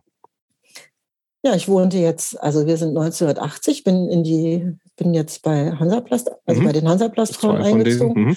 Und die waren ja ähm, befreundet, also ihre jeweiligen Partner waren halt die Gitarristen von Hansaplast, mhm. sodass die auch viel da waren. Und irgendwann ähm, sprachen die mich an, mein, oh, wir kennen da so eine Band mit so, die suchen einen Sänger oder eine Sängerin, hast nicht Bock? Und da jeder in Hannover versucht hat, in eine Band zu kommen, den ich kannte, habe ich natürlich sofort gesagt, ja klar, mache ich. Chorerfahrung hattest du ja, ne? Genau. Und ähm, auch bei Konzerten habe ich ja auch immer mitgesungen. Und mhm. bei den ähm, Atommusikanten, der Band, die halt da bei diesen Demos immer gesungen hat, da habe ich mich einfach auch immer daneben gestellt und mitgesungen. Also, also das war wirklich so ein Ding, wo du sagst, okay, das kann ich, will ich. Ja. Aber war das dann im Proberaum, weil du jetzt ja gesagt hast, irgendwie auf der Bühne war eher mal so ein bisschen, ah, doch nicht so, so ein Wohlfühlraum erstmal für dich? Wie schnell hast du das gemerkt? Und war das irgendwie so, also als neue Person irgendwo reinzukommen für eine existierende Band, die, wo man auch nicht weiß, was erwarten die jetzt alles so, ist das, war das gleich so ein, vom Gefühl aber hat es sofort gepasst und es war klar, ey, wir, wir machen das jetzt? Oder war das für dich eher so, oh? Ach, das, ähm, ich, das fand ich schon, ich war froh, dass ich eine Band hatte und ich fand die irgendwie ganz sympathisch und dann ähm, ging das erstmal richtig gut los. Die hatten schon ein paar Stücke, der konnte ich irgendwie. Gab es Text und so? Ja, ja, genau. Es gab, okay. schon, gab schon vier Stücke oder so. Mhm. Und dann habe ich irgendwie Vorschläge gemacht und gesagt, hm, da fände ich eigentlich ganz gut, da gibt es noch so einen langsamen Zwischenteil oder da könnte man dies machen oder das machen. Und dann ähm, hat Martin, der Bassist und der bislang halt alles geschrieben hatte, der hat dann gleich schon ein bisschen rumgequengelt, so, uh, nee. Und dann merkte ich schon, also mit dem ist es ein bisschen schwierig, weil das nicht so die reine Punklehre ist, was ich da gerne möchte. Und die anderen beiden, die waren irgendwie ganz, ganz zufrieden. Gab es da schon einen Namen? Nee, der kam erst wirklich kurz vom Auftritt, von seinem ersten Auftritt. Und wie, wie ist der Name entstanden? Der Name ist ja ähm, tendenziell wenig aussagekräftig ja. für die Art von Musik, von der wir ja. hier reden. Ne? Ja, wir wollten uns ja ganz anders nennen. Wir waren immer am Überlegen, wir nennen uns Angstneurose oder irgendwie Was Krasses. Ja, aber wir waren auch irgendwie so, ja, eben wirklich so irgendwie das, wir waren schon sehr verwirrte, ähm, sehr verwirrte junge Menschen, jeder auf seine Art. Und ähm, haben uns echt ganz, ganz viel erzählt und ganz viel zusammengesessen und uns irgendwie unser Herz so geöffnet und haben dann gemerkt, wir sind nicht böse oder sind nicht, wir sind und ja, und irgendwie hat sich dann Renate von Hansa Plast diesen Namen für uns ausgedacht. Und dann. Aber hieß du schon quasi Bärchen? Nee, irgendwie nee, gab es nee, nee. Ich kam irgendwie verkatert morgens ins Frühstück, zum Frühstück und diese, oh, kommt hier reinge, wie sieht es aus wie so ein Bärchen. Und alle, ja. oh, Bärchen, ja, das ist ja. Und dann, ja, sagen sie ach, zu Jobs auch immer. Ja, ja, es gibt echt viele, die Bärchen genannt werden. Ne? Und ich hatte auch nie jemand Bärchen genannt, also auch hinterher ja, manchmal in Hamburg sagen, gesagt, das fing gegen das los, aber in Hannover nie. Aber habt ihr euch eigentlich so als Punkband am Anfang verstanden oder war das eher Band? Band. Okay. Oder gab es damals schon den Begriff New Wave? Nein. Also nicht, den, den, den kan also ich kannte den nicht. Hm. Wir, also das war irgendwie Hannover und jeder war in einer, machte Musik und war in einer Band und ob das jetzt Punk war oder wir waren ja auch große Fans der 39 Clocks, die waren ja auch auf dem No Fun Label. Die haben ihr Zeug Psycho Beat genannt. Also ich, man konnte das ja nennen, wie man wollte. Und ja, ganz gut. Ähm, mir wurde ja zugeraunt, dass zu der Zeit die Szene in Hannover total gespalten war in zwei große Lager. Nämlich einmal in das Lager so um No Fun, also so mhm. euer Dings äh, und Holo Sky und dann das gegnerische Lager um Klaus Abelmann äh, und sein Fernsehen Gegendarstellung. Und da hätte es eine richtige Rivalität gegeben, während die, während ihr so ein bisschen als die braven Gymnasiasten Pseudopunks mhm. verschrien wart, waren das mehr so die, die, echten Punks. die echten räudigen, harten Punks. Stimmt das? Also es gab schon Punks, die härter waren. Ich glaube nicht, dass Klaus Abelmann dazu gezählt hat. Mit dem sind, und da gab es auch keinen Stress, weil mit dem sind wir auch, der gehörte eigentlich mit so zu unserer Ausgehrunde, den haben wir getroffen und aber es gab schon auch härtere Punks, aber das war dann eher so die Band, die Leute um Blitzkrieg. Mhm, genau. Und dann gab es ja auch noch ähm, die Spargel, äh, so ein anderes Label, das, das Spargel-Label und das Spargel-Fanzine. Aber irgendwie habe hab ich mich mehr, habe ich mich eigentlich nur auf diese No Fun-Truppe da fokussiert. Hatte man ja auch genug zu tun und ähm, versucht irgendwie mit diesen, ich meine, die Blitzkrieg-Leute, der eine war der Sohn von Dietrich Kittner, diesem linken ähm, Kabarettisten. Ich weiß nicht, was die, was der, was der, ja. ja, was, was die Väter von den anderen waren. Also, Aber ist das der, der, der Konrad, der später Brieftauben gemacht hat? Mhm. Naja. Ah, Auch leider schon verstorben. Ja. Also, so, wo, wo ich dann so denke, dass vielleicht hatten die entweder mehr Druck oder mehr Möglichkeiten. Also, mhm. als, oder mehr, mehr, mehr englische Platten oder keine Ahnung, mehr waren, waren schon mal in London, das hätte ich mir ja nie leisten können. Mhm. Also. Aber ähm, ist, was mir jetzt irgendwie, äh, was ich jetzt gehört habe, ist, dass es da so richtig äh, so Boykottaufrufe gab. Es, es hat irgendein Radio-Interview praktisch mit Hansaplast und dem No Fun-Interview gegeben und da wurde zu Störaufrufen, Plakate, klaut die No-Fun-Platten, die, die, der, der, der echte Spirit wird jetzt hier verkommerzialisiert, indem Radiointerviews gegeben werden und der größte Scheiß und sowas. Da war ich wahrscheinlich betrunken. Da warst wahrscheinlich oder, oder Christophers Informant ist, äh, hat sich mal ausgedacht. Ich habe sogar, nee, nee, ich habe sogar, ich habe sogar einen Flyer gesehen, ähm, der, äh, ja. Habe ich nicht mitgekriegt. Also ja. wo es, wo es, wo es wirklich Konkurrenz gab, äh, war das Zickzack-Label in Hamburg. Also die okay. mochten uns nicht. Ähm, ich weiß nicht warum. Also Was ich mochte, da so für Bands? Abwärts, abwärts war das, oder? Abwärts, ah, okay. ja, abwärts, ja. Ich fand Abwärts super. Ich bin da auch hingegangen und ähm, weiß jetzt nicht, also aber, aber hier Hilsberg, Alfred Hilsberg, mhm. der hat uns, glaube ich, echt gehasst. Mhm. Also wir sind auch, also wir sind einmal in Hamburg aufgetreten, aber auch irgendwo da am Stadtrand. Also da, da hätten wir, glaube ich, gar keine Sonne gesehen. Hm. Wie war das allererste Konzert für dich? Ganz, ganz schlimm. Das war Wegen Aufregung. Ja, das war in, ähm, erst so, ja, lässig. Und dann, als ich auf der Bühne stand, das war in einer besetzten Lederwarenfabrik in Hanau, glaube ich, irgendwo da bei Frankfurt. Mhm. Ach, so weit, also so weit von zu Hause jetzt auch schon entfernt, noch nicht mal vor Heimpublikum, sondern so das richtig ja, das war ja Auswärtsspiel. Nur, ja, nur das, dann, dann, damit man das mal macht und dann, wenn man dann zu Hause spielt, das kam dann irgendwie kurz danach, dass man schon mal weiß, was, was, was das wieder so ist auf der Bühne. Mhm. Und da habe ich auf einmal gemerkt, so, oh Gott, was mache ich denn hier? Wie bewege ich mich denn? Und hm, das war nicht so schön. Aber dann nächstes Mal wird besser. Aber wann dann ist das so ein, dann einfach, weil es noch gar nicht so viele Konzerte gab und die Szene überschaubar, waren einfach viele Leute auch da und fanden, fanden die euch gut? Gab es Resonanz? Keine Ahnung, das habe ich nicht mitgekriegt. Vor Aufregung. Ich glaube nicht, dass es. Also, wir haben das so gemacht, dass erst Hansaplast aufgetreten ist und wir dann in deren Pause. Mhm. Und dann hat Hansaplast nochmal sein Set gespielt. Wie so ein Theater mit, einer Pause. Ja. Und dann, ja, das genau, habe ich ja noch nie gehört. Pause. Ja, die haben in zwei Pause. Akten und mit, einem, ja. mit, einer Zwischenband. Naja, wenn, wenn man halt nicht so viel Songs hat, dann spielt man halt zweimal sein Set. Und in der Mitte kommt noch ja, genau. ich nur die Milchbubis und sing Blutrache. ähm, aber ich, ja. ich, ich, ich würde gerne noch mal eben wissen, beschreibt doch mal, wie saht ihr damals denn eigentlich aus?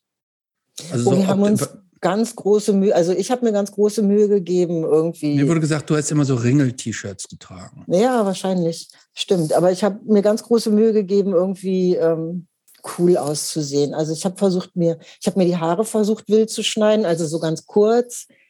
Und aber die, die liegen immer an, die wurden nicht stoppelig. Und ähm, ich habe mir die gefärbt, nämlich erst Polycolor blond und dann Polycolor blau-schwarz und dann bekam ich so grüne Kringel. Das fand ich ziemlich, fand ich schon mal ziemlich cool. Und dann haben wir, ähm, habe ich Klamotten getragen, die ich mir entweder selber genäht habe, aus irgendwie alten Kitteln meiner Oma oder alten Hemden von meinem Vater und gefärbt oder aus der Kleiderkammer haben wir uns irgendwas oder aus dem Faschingsstoff habe ich mir was genäht und dann habe ich irgendwie mal was von Vivian Westwood, so ein Mohair-Pulli gesehen, habe ich mir den irgendwie aus so bunten Farben nachgestrickt, also alles irgendwie so selber zusammengehauen. Aber waren das auch Sachen, mit denen du normalerweise auch rumgelaufen bist, ja. oder war das auch schon so ein Bühnen- und Band-Outfit? Ja, damit bin ich auch so rumgelaufen. Als Statement? Einfach so. Gab es da Reaktionen drauf? Also auch gerade, ich meine, gerade so. so ja, meine Eltern haben sich halt geschämt, aber die, ich wohnte ja nicht mehr zu Hause. Und Straßenbild, war das in den Anfang der 80er äh, eine Frau mit kurzen, grün gekringelten Haaren und selbstgestrickten Mohair-Pullovern? Ist das aufgefallen oder war es eigentlich egal? Ich glaube, das war egal. Also das habe ich nicht registriert, ob jemand Wo's nicht geguckt hat oder sowas. Nee, nee, nee, nee. Die nee. Zeiten waren vorbei. Das ist ja auch nicht so, dass alle anderen irgendwie so gestylt waren oder das ist überhaupt so.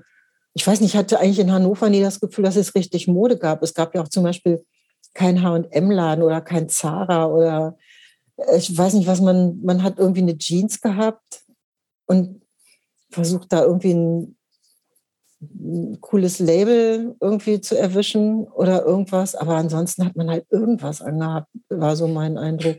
Naja, aber es gab ja zu der, du hast gerade ähm, Vivian Westwood schon erwähnt, es gab dann ja auch. Den Punk-Look gab es ja schon. Genau, ne? es gab mhm. ja auch diese richtige, äh, auch nicht ganz billige, echte, sagen wir in Anführungsstrichen, Punk-Mode, so mit irgendwie Bondage-Hosen und äh, was du sagst, diese Mohair. Später? Poli was? Das gab doch, es gab es ein bisschen später und die waren, ich glaube, man musste dafür auch nach London fahren. Also ja, das war richtig, es gab es nicht überall. Nee, es gab es nicht überall. Gab es nicht in Hannover, nee. Also vielleicht gab es das in Hamburg, aber ähm, in Hannover gab es das erst später. Und man hat wirklich. Ja gut, aber es gab dann ja so äh, diese Bundeswehrparker, Lederjacken, mhm. so, so, also diese, diese, diese Grundausstattung, die gab es ja schon auch. Theoretisch. Stimmt, eine Lederjacke hätte man haben können. Aber Lederjacke fand ich irgendwie zu macho. Also das war nicht mein Style. Das mochte ich nicht. Ich, mhm. mochte, ich mag nicht sowas Hartes. Ich habe es gern kuschelig. Mohair-Pullis. Mohair-Pullis. Wie, wie damals auf dem Sofa mit der ja, Schwester. Ja, ja, als ich da wacken, ich hatte einen Schal um, da sagt der Chorleiter zu mir, du kannst nicht mit dem Schal auf die Bühne gehen. Warum denn nicht? Ja, das ist Wegen so dem Gitarristen natürlich das ist nicht. nicht. Das ist nicht Metal. Ich sag, den habe ich selber gewebt. Sagt, das ist noch schlimmer. Dann darfst du erst recht nicht auf die Bühne. Hast Also du ihn hoffentlich so- umgelassen. nee, den habe ich dann abgemacht. Was? Aber Ach, ich so, bin so, enttäuscht. so ist das. Aber, Ähm, es hat, aber da ist, wer weiß, ob mit, mit dem Schal so diese Gitarristen-Connection aufgekommen ja, das wäre. stimmt, das stimmt. Aber das war jetzt, weil ich jetzt nur so mit dem, ich habe ich hab gern so Vollsachen und das mag das nicht so mit Lederjacken. Ja, okay, da äh, brauchst du dich ja nicht für äh, rechtfertigen, weil äh, nur zur, zum Verständnis. Ähm, Ähm, ich würde gerne mal so ein bisschen, wie ging das mit der Band dann so weiter? Ihr habt irgendwann aufgenommen, relativ schnell, kann man ja nachlesen, so, ne? Ja. Innerhalb- Nach ein paar Wochen irgendwie fast Ja. schon, ne? und dann ja Genau. schon gleich diesen Welthit da drauf gehabt, ne? Ja. Also auch Das- gefühlt sehr viel Aufmerksamkeit ja gleich gekriegt, ne? Ja. Also auch, also jetzt nicht auch außerhalb sozusagen der, der Szene, ne? Also es gab dann ja irgendwie auch, weiß nicht, wann das gewesen ist, da muss ja auch dann relativ schnell gewesen sein, so Jugendpresse, Bravo wart ihr drin, auch und sowas alles. Und wir führen uns da mal hin, wie es wie das gekommen ist, aus so einer kleinen Hannoveraner Punk-Szene. Alle spielen vielleicht eher so für sich und man tritt offensichtlich in besetzten Lederfabriken in Hanau auf. Aber dann ging es doch relativ schnell zu so einer Aufmerksamkeit, die von außerhalb eigentlich kam. Wie, wie ging das? Ähm, ja, das ging einmal so, dass, ähm, dass, dass äh, es gab ja eigentlich die Sounds nur für uns als wichtiges ähm, Musikorgan. Und ähm, nachdem Hilfsberg, ähm, Alfred Hilfsberg, der hat auch für die Sounds geschrieben, unsere Platte total verrissen hat, hat Dietrich Dietrichsen, der für uns sehr wichtig war ähm, und der auch sonst da so eine Koryphäe war, hat dann ähm, gesagt, das fand er total unfair und er fand die Platte super. Und ähm, dann hat Dietrich uns halt ähm, eine total nette Seite geschrieben in der Sounds und das war schon wichtig. Damit ähm, waren wir schon mal ziemlich, Also in so einer Ausgabe später dann sozusagen. ja genau, damit waren wir dann schon mal irgendwie, Bundesweit präsent quasi. ja, Ne? und auch mit einem guten, guten ähm, Absender oder so. Mhm. Und dass wir zur Bravo gekommen sind, das, dafür können wir gar nichts. Das war aber doch auch im Zweifel ein bisschen später, oder? Ja, das war ein Ja. bisschen später. Und ähm, ich habe ja später als Grafikerin gearbeitet und der Chefredakteur Markus Peichel, das war halt schon so ein, der war schon in den Medien in Österreich ganz umtriebig und der hat mir erzählt, dass sie ausprobieren wollten, ob sie es schaffen, einen Hit zu kreieren. Und haben sich ausgerechnet Muskeln von Bärchen und die Milchbubis ausgesucht und haben angefangen, in allen Sendern, oder was sie da hatten, also in allen Sendungen, die sie gemacht haben, äh, Muskeln zu spielen. Einfach nur um zu Österreich. gucken, ja, genau, einfach nur um zu gucken, was Das war ja passiert. auch auf dem Aber wie das kam, war ja- wie, kam, wie kam der denn drauf? Langsam, langsam, langsam. das? Das ich nicht. Stopp, nein, nein, es geht Hm? mir jetzt schon wieder zu spät. Wir reden jetzt hier schon von der zweiten Single, die nach dem Album Das war eine erschienen ist. LP. Mhm. Ähm, LP, gut, ja. Ähm, aber und das, die LP war ja dann, ähm, dann macht es Boom. Genau. Die war schon in Österreich schnell. erschienen. Ich dachte nur die, Nee, die, die- die Muskeln. Nee, erst, war, erst ist die LP erschienen. Und dann hat und von der LP haben die jetzt die ganze Zeit Muskeln gespielt, um zu gucken, was Ach passiert. So, mhm. Und dann hat sich das Schaller-Label, das gehört, glaube ich, irgendwie zu irgendeinem größeren Plattenfirma. Areola. Ja, Areola. Ariola, genau. Das, das hat das sich nicht die dann mit, gemeldet. mit so einem Vogel, der mal bei der Werbung Weiß so nicht. reinkam? Weil die, die hatten natürlich Angst, dass, dass sie irgendwas verpassen, irgendein großes, das nächste große Ding verpassen. Und die haben dann ähm, sich gemeldet und gesagt, ah, wir, wir wollen das als Single-Auskopplung bringen. Und ähm, oh, Aber was so. heißt denn gemeldet? Bei wem? Die haben nicht, haben nicht Bei bei dir angerufen, Nofan. beim übers Label. Ja, genau. Wir wollen Mhm. das gerne. Und dann haben wir gesagt, ja, denn Macht halt. macht, macht halt. Und dann hatten sie sich eine andere B-Seite, ein neues Stück auf der B-Seite, haben wir gesagt, oh, machen wir ein neues Stück. Haben wir irgendwie schneller so ein Stück aufgenommen. Aber was, was war, also, haben die euch gesagt, ey, wir machen, wir versuchen daraus einen Hit zu machen, oder wusstet ihr davon gar nichts? Da wussten wir nichts von. Das hat er hat irgendwie hat ein österreichisches Label, 20, 30 Jahre später hat er mir das erzählt. Sagte, er, weißt du übrigens, wie das, das war, war ich mit meinen Kumpels. Wir haben versucht, einen Hit zu machen. Und dann, ähm, ja, dann kam das halt auf den, bei, bei Schaller raus und die haben dann ähm, ihre Promomaschine angeschmissen, sodass wir dann bei Bananas waren und ähm, in Mit der so einem Bravo. Boxring, ne? Ja, Mit so, ganz schlimm, ganz schlimm. Bananas ist aber ähm, jetzt nochmal ganz vielleicht einen kleinen Schritt zurück, nämlich irgendwie, also das erste, die, die erste EP mit dem, mit dem, wie ich eben schon gesagt habe, mit diesem Welthit, Jung kaputt spart Altersheime. ein Ähm, riesen, und- Riesenhit, kann man ja sagen. Kennt auch jeder irgendwie Mhm. so, ne? Und das Album waren ja noch auf No Fun. Wir haben jetzt schon von dem No Fun Label ein paar Mal gesprochen. Das war ja eigentlich eins, wirklich eins der ersten richtigen so DIY punkigen Labels in Deutschland. Ich glaube auch aus dem, von den Hansaplast-Leuten gemacht. Ja, Hallo Sky Die- und die beiden Gitarristen von Hansaplast. Genau. Ähm, die ja, was man, was ja ein riesiges ähm, Achievement so ist, ne? die haben ja Tausende von Platten verkauft, ne? damals äh, munkelt man. Äh, komplett im Selbstvertrieb, alles selbst gepresst. Ähm, ich habe von euch gelesen, eure Platte, die wäre irgendwie noch auf sogar auch auf einem, irgendeinem Bauernhof in der Nähe von Hannover gepresst worden, wo die Frau, die normalerweise melkt, hätte dann die Platten gepresst. Äh, Ja, so so. kam mir das vor. Ich war da einmal, ja, genau. Das, aber das war auf jeden Fall ja ähm, total DIY, schon in späten Anfang der 80er, ähm, wo sehr viel selber gemacht wurde. So, und ähm, aus diesem kompletten Selbstmach-Umfeld gab es dann diesen groß, diese große Auf, diesen Sprung an Aufmerksamkeit, dass ihr ins Musikfernsehen sogar eingeladen wurdet. Äh, wie hat sich das denn für euch angefühlt überhaupt? So diese Aufmerksamkeit, gerade für jemanden wie dich, die ja äh, anscheinend mit dieser Aufmerksamkeit und der, der Selbstpräsenz so ein bisschen gehadert hat. Ja, wir fanden das einerseits ähm, toll und haben gesagt, ähm, das machen wir. Also äh, vor Dingen, also auch, auch ähm, eben Andreas, Rudolf und Kai, die waren ja auch, ähm, das war schon wirklich toll. Das war einfach eine richtige Band. Also wir haben, und wenn die gesagt haben, ey, das finden wir super, dann ähm, habe ich gesagt, dann finde ich das auch super. Dann machen wir das. Finde ich gut. Also das hat schon immer dann so, wenn, wenn die so was beschlossen haben und sich gefreut haben, dann fand ich das auch gut. Dann hatte ich auch keine Angst mehr. Hab Ich sagte, okay, dann ziehen wir das durch. Und dann haben wir das gemacht. Wo kommt denn dieses, du hast es auch schon ein paar Mal erwähnt, woher kommt denn diese Angst bei dir? Also es klingt so, als wenn du, als wenn du relativ häufig so in, in Situationen, die dir nicht vertraut waren, relativ schnell auch so eine Angst aufgebaut hast. Täuscht das nur so? Ist das Oder nicht normal, dass man vor fremden Sachen erstmal so Respekt hat und sagt, hm, bei manchen vielleicht ja, bei manchen nein. Angst würde mir jetzt dann nicht, also nicht zwangsläufig sofort einfallen. ja, weiß ich nicht, wo das herkommt. Aber Ja. Also vielleicht täuscht mich ja auch. Also Ja. vielleicht ist es ja auch nur so eine, so eine, so eine Unsicherheit oder so oder Ja. eine Unerfahrenheit. Okay. Ja. Hm.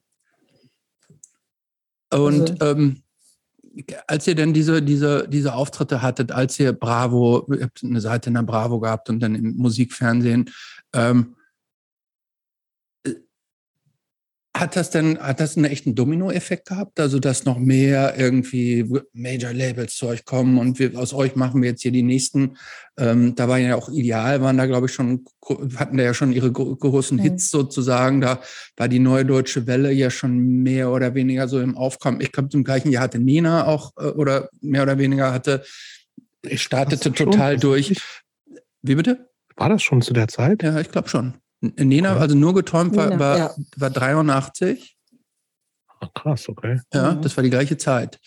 Und ähm, da sind im Zweifel ja die ganzen äh, A&R-Scouts äh, wie verrückt au- rumgelaufen und haben gesucht, wen können wir jetzt hier noch einfangen. Äh, daher die Frage, wart ihr da auch so im Visier von allen möglichen äh, Musik-Business-Typen, die aus euch das nächste, die nächste Nena oder das nächste große Ding machen wollten? Ich glaube nicht. Also äh, nachdem das, also das war ja so, dass ähm, außer dass wir bei Bananas waren und dann in der Bravo ist das ist Muskeln auch ähm, in, in, als haben die es auch geschafft, dass das als Vorschlag in die Hitparade, also in so Hitparaden, so Radio-Hitparaden, hier Mhm. unsere Neuvorschlag Hm. Ähm, habt ihr vielleicht bei Rotation sowas, ja, ja, ne? genau. Hm. Bärchen und die Milchbubis. Und, aber wir sind nirgendwo ähm, gewotet worden, sodass wir in keine einzigen Charts reingekommen sind. Und insofern hat sich das dann ganz schnell, ich glaube, wenn wir da in die Charts gekommen wären, in irgendeinen Radiocharts, dann wäre vielleicht auch irgendwie mal jemand gekommen und hätte gesagt, hey, wollt ihr nicht ein bisschen Geld verdienen? Aber so. Also Geld hat die ganze Zeit gar keine Rolle gespielt. Geld hat immer eine Rolle gespielt. Also irgendwie muss man sich ja ernähren. Ne? Schon, aber bandmäßig war es, da ist irgendwie nichts hängen geblieben oder sowas. Oder doch? Also ein bisschen was, aber nicht viel. Also. Weißt du, wie, viel, wie viele äh, Platten so gepresst sind? Ich glaube, das sind nur 1000 gepresst worden. Ah, echt? Vielleicht sind auch 2000 gepresst worden. Ja, also noch über, relativ überschaubar, aber. Ja, und dann haben wir halt irgendwie Konzerte, da gab es ja auch nicht so, so viel Geld. Also wir haben ja, sind ja nicht auf große Touren gegangen und ähm, irgendwie kleine Konzerte. Wie viel habt ihr denn überhaupt gespielt? Du hast von dieser einen Tür, Tour mit Hansaplast erzählt, ne? Ich weiß es gar nicht. Also wir haben alle alle ähm, Auftritte, an die wir uns erinnern können, mal auf die Website geschrieben. Ich weiß gar nicht, wie viel das waren. Ob das 20, 30, 40? Also auch noch so. sehr überschaubar ja, auf jeden ja, Fall. Ja, Aber es ist ganz interessant. So Altstadtfest und so. Mhm. Aber es ist ganz interessant, auf YouTube findet man so ein paar alte äh, Live-Auftritte von euch. Da sind auch so professionell gefilmt und so. Ja, ne? es waren hier uns relativ große Hallen, finde mhm. ich. Also im Verhältnis, also das sieht so aus, als wenn das jetzt mal mindestens so 500 plus Leute wären, was jetzt für, aus heutiger Sicht ja schon als relativ groß gilt. Ja. War das damals tatsächlich so groß oder sind jetzt die Videos, die man findet, die Ausnahme zur Regel?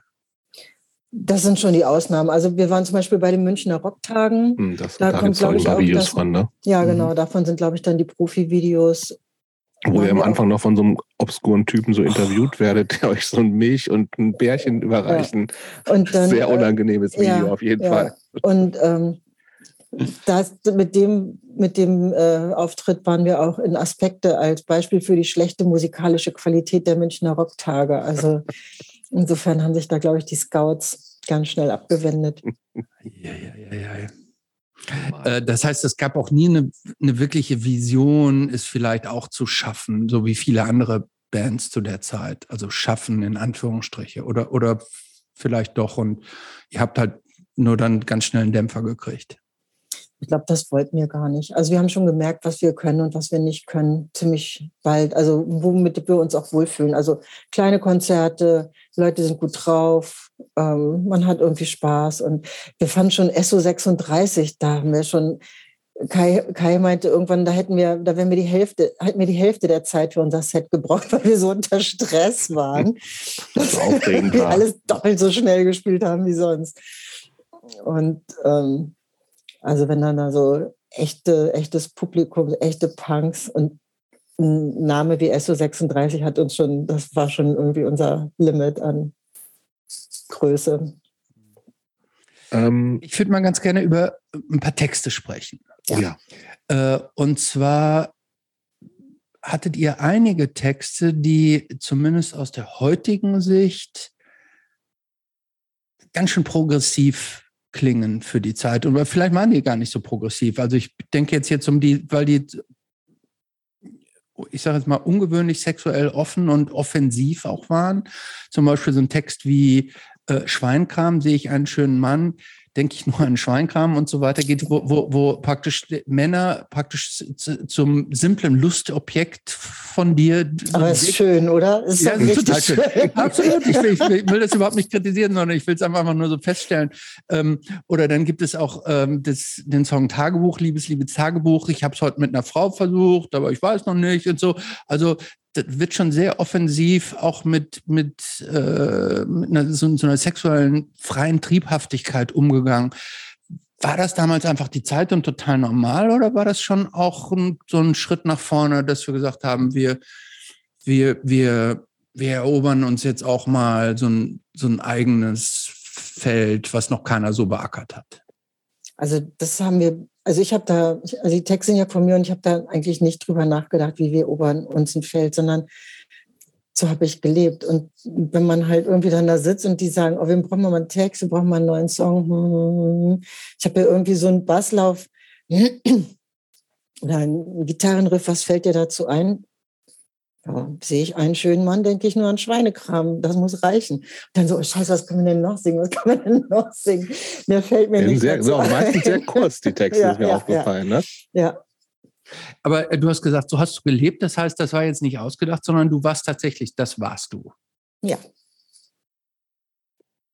Das ist doch schön. Ja, ich, hätte ich tatsächlich nicht gedacht. Also ich habe das für mich so interpretiert als, das sind so ganz bewusst, Ausgedachte. Ja, was heißt ausgedacht, aber schon auch so bewusst das gemacht, um sozusagen gegen so einen bornierten Spießerkram irgendwas zu sagen, ey, wir, auch gerade so als, kann, wir als Frauen sagen jetzt mal, ich mache, was ich will. Also mit so, mit so einer feministischen Intention. Aber war es gar nicht, sagst du. Nö. Nee. Ich war Sie, einfach kannst, vollkommen siehst du das im. Nachhinein vielleicht auch anders so? Oh, ich schäme mich in Grund und Boden. Aber ich meine, ich, Aber ich echt? singe das. Du ja. singst das doch jetzt Ich wieder. sing das Musst wieder. du ja nicht. Ja, aber Niemand lassen, zwingt dich. Vieles, vieles lassen wir ja auch weg. Aber Schweinekram, Schweinekram ist ins Programm gekommen, hatten wir auch erst nicht, weil ich dachte so, oh, das ist so stumpf. Aber dann hat mir ähm, ein, ähm, Freund aus, also den, den ich jetzt erst kennengelernt habe, aus, aus ähm, Torgau, nämlich Gerald Prochop, der Mhm. Autor von Widerstand, Mhm, ein War- DDR-Punk Genau, ne? Widerstand. Ich weiß, ach, jetzt ist es peinlich, jetzt habe ich den Namen vergessen, wie das Buch heißt. Widerstand war das System, glaube ich. Ja, Der- irgendwie sowas.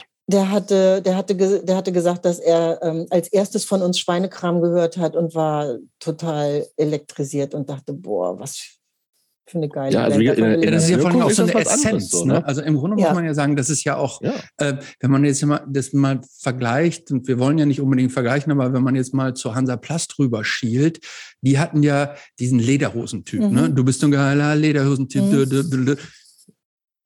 Schweinkram ist ja die Essenz davon Mhm. eigentlich. Ne? Ja, Also, darum ist da ist ja, da ist ja, da ist ja, da ist ja dieser, dieser ganze, dieser ganze Klimbim, der noch bei Lederhosentyp dabei ist, der ist ja weg. Ne? Also da, da ist ja die Essenz der Essenz runtergebrochen. Deshalb finde ich das auch ähm, ähm, ja, durch die Kürze der Texte wird alles so, so auf runter, also ich, ich bin so ein bisschen über dieses Egal-Ding halt auch so ge- ges- gestolpert. Au- Auch alles, alles viel wiederholt, ne? Ist mir alles, also auch Mhm. dieses ist mir alles scheißegal. So, ne? Aber tatsächlich auch so, ähm, es war ja auch so ein bewusst wahrscheinlich, oder vielleicht auch unbewusst, die Frage, ne? Ich Ob da heißt es ja, ob Punks, Hippies oder Spießer, alles vernagelte Spielvermieser. Mhm. Ich habe ge mal geglaubt, ich werde euch nicht verstehen. Ich habe geglaubt, es könnte auch anders gehen. Und dann wieder so ist Ich mir alles glaube, ich würde das Spiel verstehen, ja. ja, ja. Aber es äh, war das auch so eine Abgrenzung zu so einer Punk-Szene? Ja, also schon, dass man halt sagt, Mensch, irgendwie ihr mit dem ganzen, was ist, was ist der echte Punk, was ist der, was ist irgendwie, das erlebe ich ja auch immer noch. Also das ist ja was, was, was, was sich immer wiederholt, dass Leute sagen, ich weiß, wie es geht und ich Mhm. bin korrekt und du bist zu blöd, das zu verstehen und ähm, wir tragen hier nur die Klamotte oder nur wenn eine Lederjacke trägt, ist ein echter Punk und dann irgendwie zu sagen, ey, Langweilig, oder? Ey, ja, lass mich in Ja, Ruhe. Ja. Zieh dich aus. Aber ich muss sagen, solche Texte gibt es heutzutage. Also ich kenne keine Band, die solche Texte heute noch so bringt. Oder ja? Östro, ne? Ja gut, Ja, Östro, aber die, die, die sind ist ja aus der gleichen Generation. Ja, aber jetzt aus jüngeren Generationen fällt mir jetzt so. Hm? Also wie gesagt, ich finde, ich fand das so in, in Retrospektive gesehen, ja, also total, das einfach da, wie gesagt, auch mit, mit den anderen Bands, ne, also mit Hansaplast, mit Östro, einfach so wirklich, das war auch zum ersten Mal, und wie das war so vor meiner Zeit, ich gesagt habe, und da auch noch mit Nina Hagen so, ne, also wo einfach so Frauen so sehr selbstbewusst und ähm, mit, mit ihrer Sexualität und irgendwie dem, ey, pff, scheißegal, ich mach, was ich will, Ding halt so nach Also wir haben ja noch einen Song über uns Deutsch, verboten, das quietschende Bett von Östro 430. Ne? Sie wollen mich in die Klapse stecken, denn mein Bett, das äh, quietscht beim Ficken. Also solche Texte gibt es ja heute nicht mehr. Ich weiß Oder? nicht, was ist denn mit den Crackhuren? Also ich meine, ich habe mir die jetzt auch nochmal angehört und das fand ich auch ziemlich geil, wenn die dann sagen, ähm, mit diesem Bau mir einen Mann- Schrank mit- oder bau mir einen sowas. Schrank, genau. Bau mir, Das finde ich so, so toll, wenn Ja, man sagt, so, so, weißt genau, du, aber das eigentlich ist so- nicht, aber, Aber das, war bauen, das waren halt ihr 40 Jahre vorher so, ne? Aber klar, aber eigentlich auch, müsste so, übrigens genau das ist ja auch so. Ist, aber eigentlich halt müsste übrigens so Message, eine Band ne? mit euch zusammenspielen. Ne? Ja, also das wäre so toll. Ja, generationsübergreifend. Mal, ne? Ja, Geralf wollte das auch mal organisieren in Torgau. Hat aber zeitlich irgendwie nicht geklappt. Aber vielleicht klappt es ja nächstes Jahr. Katsupaya hier. Katsupaya. Ja. Wir sagen Lulu Bescheid, dass sie vorbeikommen. Die macht das sofort, ne? Ich hoffe. Die, also die macht doch jeden Scheiß mit. Ich hoffe. Wenn sie nicht ja. gerade Tauben retten muss. Auch sehr, sehr süß. Total. Wir lieben Lulu. Mhm, das verstehe ich gut. Gut. Ähm, wie machen wir weiter? Die Band löst sich auf. Warum? Du hast schon ein bisschen gesagt, ihr wusstet nicht so richtig, wohin und. Genau. Ja. Aber das, das klingt nicht nach wahnsinnig großem Streit. Nee, das war, wir sind nicht im Streit auseinandergegangen. Also wir sind auch immer noch in Kontakt und mögen uns, also mit Kai spiele ich ja auch wieder. Mhm. Und ähm, mit, mit Kai? ja, mit Andreas hätte ich, hätten wir wieder gespielt, aber das war jetzt so schwierig wegen der, während der Pandemie zu proben. Okay. Weil der ähm, halt, der hat, die Frau ist nicht ganz gesund und dann wäre das okay. halt zu riskant gewesen. Jetzt haben wir halt einen anderen Schlagzeuger. Den ähm, Maki von den von Rotzkotz. Den ah, ja. kennen wir ja auch ja, schon gut. seit. Ja, auch Label-Kollegen. Genau. Maki von Rotzkotz trommelt jetzt bei uns und ich spiele Gitarre, weil Rudolf ist ja ähm, Quantenphysiker in Innsbruck und hat, kann auch nicht mitproben. Also ihr seid zu dritt nur, wenn ihr auftretet ja. jetzt? Ja. Ah, Aber ich kann mittlerweile schon ganz gut Gitarre spielen. Und du hast ja auch die gute Gitarre von deinem Sohn, ne? Ja, mittlerweile habe ich eine eigene. Aber äh, ich habe mit der guten Gitarre, ich habe mir dann dieselbe nochmal gekauft, genau. Aber ist, ist hier sowas eigentlich, wir springen jetzt mal, das finde ich aber mhm. gut, äh, ist hier, ist hier so Technik, also so technische Geräte wie so eine gute Gitarre, ist dir das wichtig? Nee. Also diese, jetzt, ich habe jetzt. Muss eine, gut spielen können. Quasi. Die muss gut spielen können und ich habe mir ähm, Donnerstag, Donnerstag einen Verstärker gekauft. Ich habe eine Squire, also okay. so ein, das ist jetzt nichts. So ein, diese Billigmarke von genau. Fender, so, aber genau. so eine Stratocaster, so eine ganz normale. Ja, genau. In Farbe? einer schicken Farbe, äh, also so, so türkisblau. Und ähm, und ich habe mir am Donnerstag einen Verstärker gekauft. In Laden, richtig? Ja, einen Orange, einen gebrauchten oh. alten Orange. Damit ich du, willst, den, du willst es jetzt nochmal so richtig wissen, oder? Ja, ich will es nochmal so richtig gut, wissen. Vor allem, weil, wir, weil wir, wir, wir, haben, wir haben ja Auftritte und wir müssen mit dem Zug dahin fahren. Ah. Und dann muss man ja gucken, wie kriege ich mein Geraffel transportiert. Und da werde ich mir jetzt eine kleine Sackkarre kaufen. Da kommt der Orange drauf, die Gitarre auf den Rücken, die Zahnbürste hier so im Kulturbeutel unter den Arm und dann Mega geht's gut. los. We love it. ja. So, dann erzähl uns, also vielleicht sprechen wir über den, den Gap, nämlich über das, was du dazwischen gemacht hast, separat. Ähm, vielleicht springen wir doch jetzt einfach zu, mal zu dieser, ich nenne es mal dieser kleinen Wiedervereinigung. Also mhm. wie kam das denn, dass nach, nach diesen Jahrzehnten, muss man tatsächlich ja sagen, dass ihr wieder gesagt haben, irgendwie, wir wollen, äh, wir wollen Jung kaputt spart Altersheim spielen? Mhm. Ähm, ja, der, also ich hatte ja schon, war ja jetzt schon im Punkchor so ein bisschen eingesungen mhm. und dachte, oh Mensch, irgendwie singen ist schon ganz schön geil. Singen ist eigentlich genau mein Ding. Ich will einfach nur noch singen. Und dann ähm, ist der moderne Mann aufgetreten, eigentlich nur für eine private Geburtstagsparty im Hafenklang hier in Hamburg, eigentlich im Goldenen Salon. Und dann mhm. hatten die das auf Facebook gepostet und so viele Karten verkauft, dass sie gesagt haben, könnt ihr nicht unten im großen Raum spielen. Und dann kamen halt ähm, ganz viele Freunde und so äh, eben ein ganzer Bus mit Punks aus Halle und Halberstadt, die alle sagten, boah, wir wollten euch schon immer mal live sehen und Bärchen und die Milchbubis wollen wir auch mal live sehen. Wollt ihr nicht mal wieder auftreten? Und dann war eigentlich geplant, da aufzutreten und dann kam halt die Pandemie. Aber so kam es, dass wir dann, ich so, oh nee, ich will zwar singen, aber echt den alten Scheiß. Und dann ähm, meinten aber Kai und Andreas, och, also unser ehemaliger Schlagzeuger, haben wir voll Bock zu. Lass uns das doch probieren. Und vor allen Dingen, man darf ja auch nicht vergessen, so Songs wie von heute an will ich nicht älter werden, haben ja eine ganz neue Bedeutung. Ne? Mhm. Ja. Genau, so kam das. Und jetzt versuchen wir halt wieder Auftritte zu kriegen und aufzutreten. Und wie fühlt, sich, da, ähm, fühlt sich das an nach all ja. diesen Jahren? Dann? Super. Super. Ja, also jetzt, jetzt ist super. Jetzt habe ich richtig Spaß. Kannst du dir so vorstellen, so richtig so zwei, drei Wochen auf Tour zu gehen? Ja, würde ich auch machen.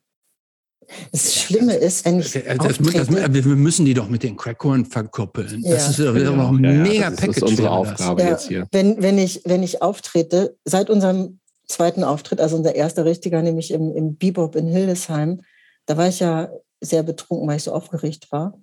Und seitdem trinke ich ja vor Auftreten nicht mehr. Aber ich habe gelernt. Jobs auch nicht übrigens.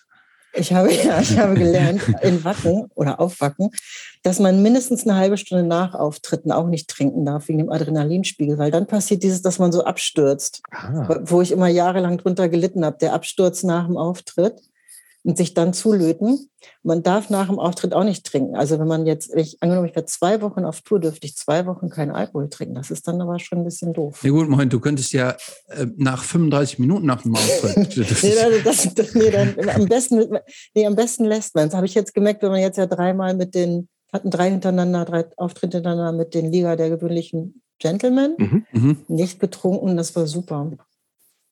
Weil man ja so viel Adrenalin hat und Aufregung und Liebe. Liebe. Also das heißt irgendwie hier, weil das, ein paar Leute hören das hier ja doch, ne? Die sollen sich alle bei dir melden und Konzerte für euch veranstalten, wenn ja. sie das ja, tun. Gerne, ne? klar, natürlich. Super, finde ich gut. Wir machen, also wir machen da so ein Ihr werdet jetzt Package. Veranstalter. Machen wir das genau, jetzt ihr werdet Veranstalter. Wir machen die Tour. Jobs, du kannst auch, du hast doch auch, wir haben so ein paar Kontakte. Also dich sehe ich sowieso schon länger als, als Musikmanager so ein oh. bisschen. Ich mich aber nicht. Gut, dann lass uns mal ähm, Band Band sein lassen. Weil Moment, ich habe noch mal, ich habe noch, ähm, äh, ich habe noch, mir wurde von meinem Informanten Ach, noch eine Informant, Frage stimmt. mit zuge, zuge mhm. äh, Dings. Und zwar ähm, kommen die exklusiven Tracks vom Schatzgräber-Tape, ja. kommen die jemals noch mal raus? Die sind ja zum Teil auf unserer. Zum Teil, aber ja. Ja, ne? die anderen nicht. Nein. Die sind so schlimm. Nee, wir haben uns das angehört. Und ich gesagt, Was ist denn das Schatzgräber-Tape? Das ist eine das totale Insider-Geschichte. Ja, das sind, das sind äh, Aufnahmen, die wir mal gemacht haben äh, für unsere, als wir versucht haben, eine zweite LP zu machen. Ah. Und als wir die jetzt wieder angehört haben, um zu überlegen, ob wir die ähm, ähm, auf die komplett betrunken LP packen, da finde ich, dass man genau merkt, warum wir uns auflösen. Das ist, Weil fand so ich. Nicht zusammengepasst hat, oder? Genau, weil, weil es, weil, weil, weil irgendjemand hat eine Idee und düdelt was und irgendjemand düdelt was anderes. Ich versuche irgendwie so einen Text zu machen, aber der ist auch belanglos, der ist einfach nur, um irgendwie was zu sagen und also die sind richtig schlimm. Und ich fand die, Ich, ich schicke dir die mal, Jobs, die gibt es auch im Internet. Also nee, es gibt ja alles. Nee, bitte nicht. Das ist wirklich nee, schlimm. Ich möchte mir das nicht, ich möchte mir das nicht kaputt machen. Lass so, es. Nee, dann, dann, dann, dann oh schickst du nicht. Ich, ich das ist wirklich so gut, dass die sich aufgelöst haben. Das ist wirklich gut, denkt man dann. Das möchte ah, man nicht. Bist so, ich will mich jetzt erstmal, ich will mich, ich will mich gleich nochmal überzeugen lassen. Erstmal, ja. da freue ich mich drauf. Ja, also die kommen nicht. Gut. Okay. Ist das die Antwort? Ja. Wer weiß. Ein, zwei Schnäpschen. Nö, dann machen wir, dann machen wir, nee, nee, nee, nee, dann machen, machen wir lieber neue Lieder. Das ist gut. Ja, gibt's. Das äh, ist, letzte so, Frage. Macht ihr neue Lieder? Ja, wir machen neue Lieder. Gibt es schon neue Lieder? Ja. Wie Österreich machen ja auch neue Lieder, ne? Wie heißt das eine? Das eine Lied heißt Happy Bonbons. Okay. Das geht, das ist der eigentlich der Anschluss an, an ähm, wie ist das jetzt, wenn man älter wird? Nämlich man darf alles, sogar Happy Bonbons. Das andere habe ich jetzt gerade wieder vergessen, aber ist auch lustig. Gut, da sind wir gespannt. Mhm. Ähm, machen wir dann jetzt doch vielleicht noch mal einen kleinen Sprung nach hinten in die Zeit. 83 hast du gesagt, nach Auflösung der Band bist du nach Hamburg gegangen. Und wie ging es dann weiter? Ähm, was ich rausgefunden habe, ist, dass du irgendwann so äh, irgendwie Grafikerin, Creative Director bei der Brigitte warst. Mhm. Wie, wie, war der Weg dahin? Hm, ich hatte ja schon in Hannover äh, angefangen, beim Schädelspalter ein bisschen Grafik zu machen. Hannover, Hannoveraner Stadtmagazin für die Leute, die das nicht wissen. Genau. Und zwar war das so 1980, ich bin bei Hansaplast eingezogen. Hansaplast ist betrunken und sagt, Annette, wir sind zu betrunken, wir müssen eigentlich jetzt, ähm, um unser Plattencover zusammenzukleben, wir haben ja alles selber geklebt, die auch, ähm, die, die, die Gesetz, also das nannte sich den Satz abholen, also die gesetzte Schrift. Man hatte ja noch keinen Computer, sondern die mhm. Schrift war gesetzt worden von den Leuten vom Schädelspalter. Das musste abgeholt werden, damit sie das basteln können, zusammenschnippeln können und kleben können. Und dann, ich war mal nüchtern, ich bin da also hingegangen und dann war da Thomas Steinhausen vom Schädelspalter und sagte, hey, du siehst, du willst den Satz abholen, okay, kannst haben, aber du siehst aus, als ob du eine Schere halten kannst. Wir sind hier gerade total im Stress, kannst du uns nicht helfen.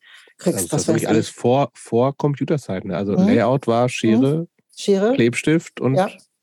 und ein Lineal. Und, ein Lineal. und dann, dann sechs Mark die Stunde oder was man dann so gekriegt hat. Und da ich sage, ja klar, Geld brauche ich. Ich glaube, das war dann auch vorbei mit meinem Job da bei der Grünen Liste Umweltschutz. Also habe ich ähm, da angefangen zu kleben und das habe ich sehr, sehr lange gemacht.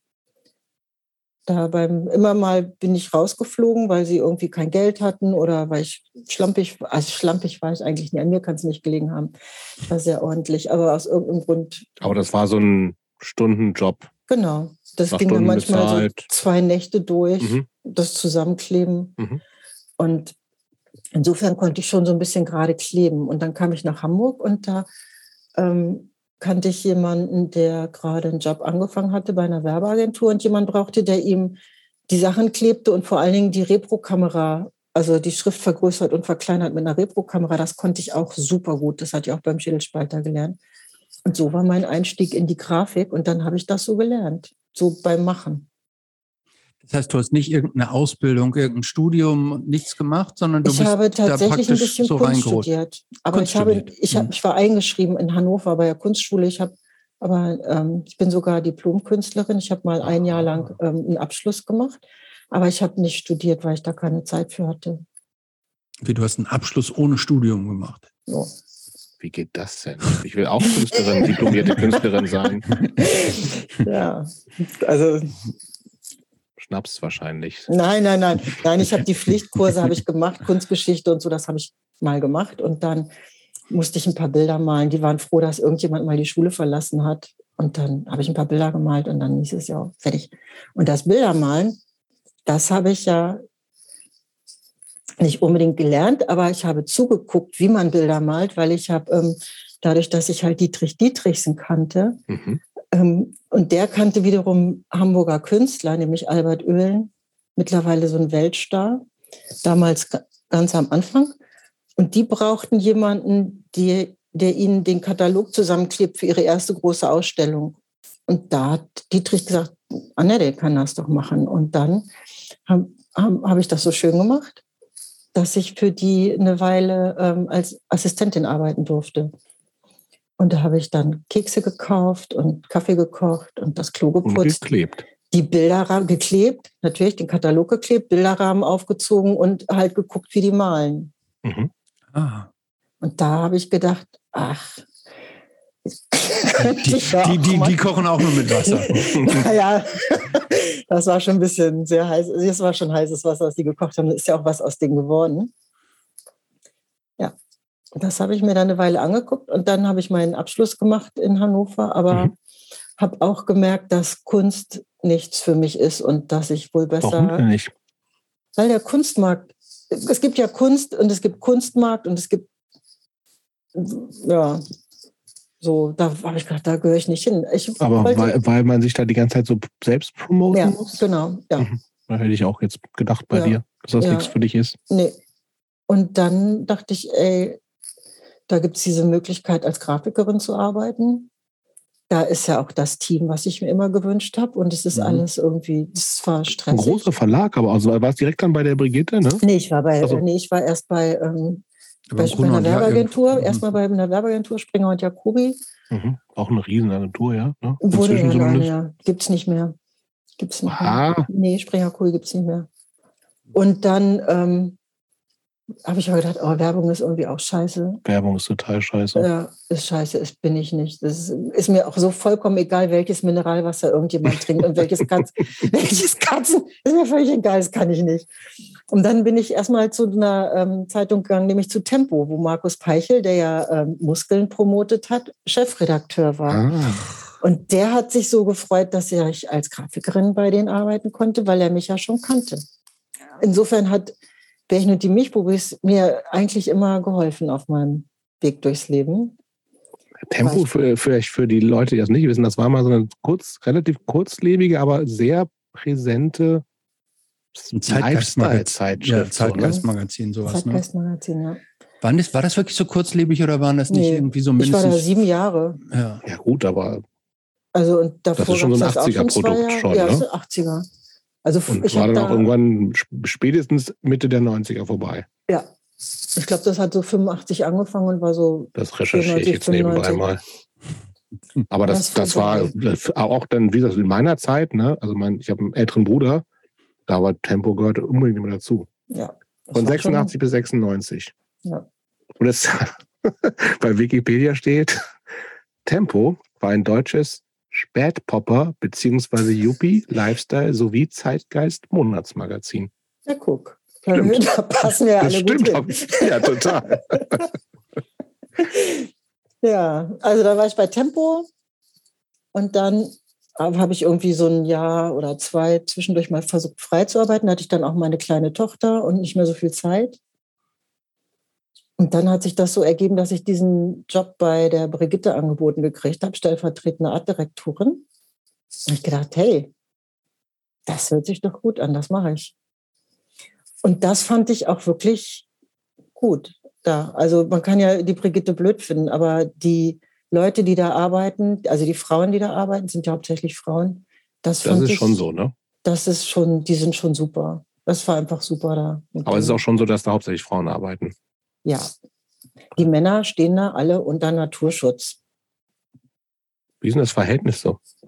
Zu Männern? Nee, also so, äh, so nee, nee, so äh, prozentual gesehen. Ich weiß Männer, nicht, ich würde mal sagen, so äh, zwei Männer kommen vielleicht so auf 20 Frauen. Okay.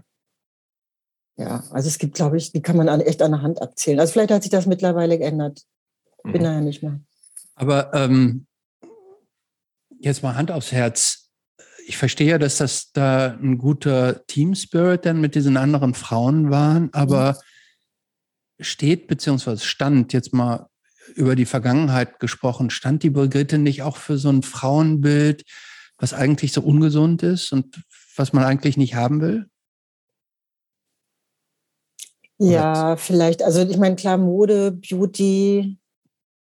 Aber also dieses, es ist ja oft dann, ich weiß nicht, wann die Kritik aufkam, dass Mhm. diese ganzen Modezeitschriften auch an diesem, an diesem Schlankheitswahn so, ne? äh, den mit forciert haben, Ja. dass, ähm, dass Bilder retuschiert wurden, dass praktisch irgendwie so äh, äh, Brüste größer gemacht und Teilchen schlanker äh, retuschiert wurden. Sowas. Gab es das bei euch auch? nee, ganz im Gegenteil. Wir haben tatsächlich, wenn die zu dünn waren, also haben wir den Arme dran gesch- an der Lito-Angabe Arm dran. Ähm, hier, wenn die, hier dieses, ähm, Salzfässchen genannt, dieses, wo die ähm, Schlüsselbeine sind, wenn die zu mager sind, dann haben wir das alles in der Lito weggemacht. Wir haben den echt eher, wir haben die eigentlich versucht, immer dicker zu machen. Was war denn genau da? Also so- genau sowas war dein, dein Job da quasi? Nein. So drüber zu gucken als Artdirektorin? Ich- Zu- Stellvertretende Artdirektorin. Stellvertret- okay. Nee, eigentlich mehr die Organisation, dass das Okay. alles irgendwie gut, gut abläuft, dass jeder irgendwie weiß, was er, jede weiß, was sie zu tun hat und Mhm. ähm, am, am Schluss im, da irgendwie ein Heft bei rauskommt, aber auch ähm, sich optische Umsetzungen überlegen für Dossiers Mhm. zum Beispiel. Und, und da muss man sagen, also finde ich schon, dass die Brigitte mit ihrer, also gerade kriegt ja auch Helma Sick, die, die Finanzfachfrau, die für die Brigitte gearbeitet hat, glaube ich, das Bundesverdienstkreuz, weil sie immer gesagt hat, ein Mann ist keine Lebensversicherung. Ihr müsst Geld verdienen, selber eigenständig sein. Und ähm, da, also da fand ich schon, oder dass die Brigitte auch klug war oder klug ist. Mhm. Ähm, wie nimmst du, wie nimmst du so praktisch dann als, als ehemalige Zeitschriftenfrau, wie nimmst du diese ganze Digitalisierungsentwicklung wahr, unter der ja auch viele Zeitungen und Zeitschriften Mhm. zu leiden haben? Die Wie- Auflagen die sind ja in den Keller gegangen, alle, ne? Ja, Auch zu überall, der Zeit, ne? wo der- du noch da warst, ne? Ja, also von einer Millionenauflage auf, ähm, weiß nicht, 300.000 oder sowas. Was ja auch noch Oder sehr- noch- noch was ja- weniger. Was aber auch auch noch immer noch weniger sehr viel ist. Ne? Also Ja. Ja, wie, ja, wie, wie groß war da eure Reaktion, äh, Redaktion insgesamt? So in Hochzeiten? Das weiß ich nicht mehr, aber schon, weiß nicht, 80, So, okay. Hm. 100 Leute. Also dann kommt ja noch die Online-Redaktion, dann kommt noch Marketing, dann kommt noch die. Gut, das kann man später dann im Zweifel online mhm. dazu. Mhm. Ähm, aber äh, empfindest du da so eine gewisse Wehmut, dass, dass wir hier so ein Zeitschriftensterben ja praktisch haben? Na, meine Wehmut ist eigentlich eine andere. Also was ich unmöglich finde, ist, dass es halt zunimmt aufgrund des finanziellen Drucks, dass immer mehr ähm, werbegetriebenes Umfeld geschaffen werden muss. Ne? Also, mhm. Also dass halt diese Relevanz und auch diese Überzeugungskraft, die eigentlich Medien haben sollten, oder dieses, dass das weg ist. Also und das, das war tatsächlich zu der Zeit, wo, wo, du angefangen hast, noch viel mehr, dass es einfach mehr um Inhalte ging und die Werbung ja. natürlich da war. Ja. Aber ja. keine Abhängigkeit davon gefühlt. Genau, im Gegenteil, das war irgendwie eigentlich ähm, total verboten, dass es irgendwie, ähm, also dass man jetzt sagt, das machen wir jetzt wegen der Anzeige oder so. Mhm. Und das, ist, das kam irgendwann so ein bisschen, weil wir können ja, das, das sich leisten. So genau, dass die, dass, der, dass, dass die Anzeigenabteilung sagt, so das Umfeld brauchen wir und dann. Okay, das ist dann, natürlich. Das ist schon hm? harte, harte Veränderung. Ja. Ne? Mhm. ja, und das ist, das, das finde ich, da, da, da werde ich auch wieder also Wütend. Nicht, ja, wütend. Wir werden wütend. Stinksauer. Wir haben noch gar nicht aufgezählt, wofür wir alles wütend sind. Also, Kommt doch. Wütend. Wir machen eine Liste. wir machen eine Liste. Da werden wir wütend, weil eigentlich sind ja diese Medien total wichtig. Also selbst, also selbst wenn sie auch eine Frauenzeitung sind mit Mode und Beauty, dass die, das aber trotzdem, dass man sich trotzdem irgendwie auf eine Art da verlassen kann. Dass Oder es unabhängig ich, ist zumindest. Ja, ne? dass es ja. unabhängig ist mhm. und, und dass das ähm, äh, irgendwie, dass, dass die Glaubwürdigkeit schwindet. Das ist ja nicht ohne Grund und das ist schrecklich. Das ist wirklich schrecklich. Ja? Bist, du, bist du so ein bisschen froh, dass du in dem Umfeld jetzt nicht mehr arbeiten musst? Ähm, ja, also ich vermisse meine Kollegin und ich vermisse da sehr viel so auch an, also es tut mir auch so leid für die, weil das sind so wahnsinnig tolle, kluge Frauen und es ist mhm. unglaublich schön, sich mit denen zu unterhalten. Und ich vermisse diese Gespräche und ich vermisse auch diese Art überhaupt, also nicht nur da, sondern auch sonst gesellschaftlich, dass man wirklich ein Gespräch führt und offen ist und sagt, ich höre mir deine Meinung an und, ähm, und ich bin offen, meine Meinung auch zu ändern, wenn deine Argumente besser sind. Und mhm. das habe ich da ge gehabt. Also ähm, sehr viel Austausch mit diesen Redakteurinnen, die das auch natürlich ähm, zu deren Job das gehört, nicht ähm, mit einer Meinung und einem Urteil ähm, in ein Gespräch zu gehen. Mhm. Und ich, ich kenne das so und jetzt traut man sich ja häufig gar nicht mehr was zu sagen oder beziehungsweise man sagt, man muss das so noch sagen dürfen, dann ist man ja sofort bei den ähm, ganz falsch. Wo man gar nichts sagen Aber man ja. darf ja gar nichts mehr sagen. Das ist doch furchtbar. Und man kann auch gar nicht mehr, oder ich kann gar nicht, habe hab nicht das Gefühl, dass ich noch ähm, fragen kann. Bist du, bist du ein Fan von Social Media? Nö. Nee. Also ich mache das jetzt halt, ähm, weil, weil, ähm, weil ich denke, dass eben sowas wie ähm, die Bandpromotion, ähm, sowas läuft halt über Facebook. Aber Instagram hast du schon länger. Instagram habe ich auch, ja. Aber das, ja, das, hat ja auch viel Positives, finde ich ja immer. Also auch, auch für. Ja, das ist eigentlich aber nur mein gebasteltes.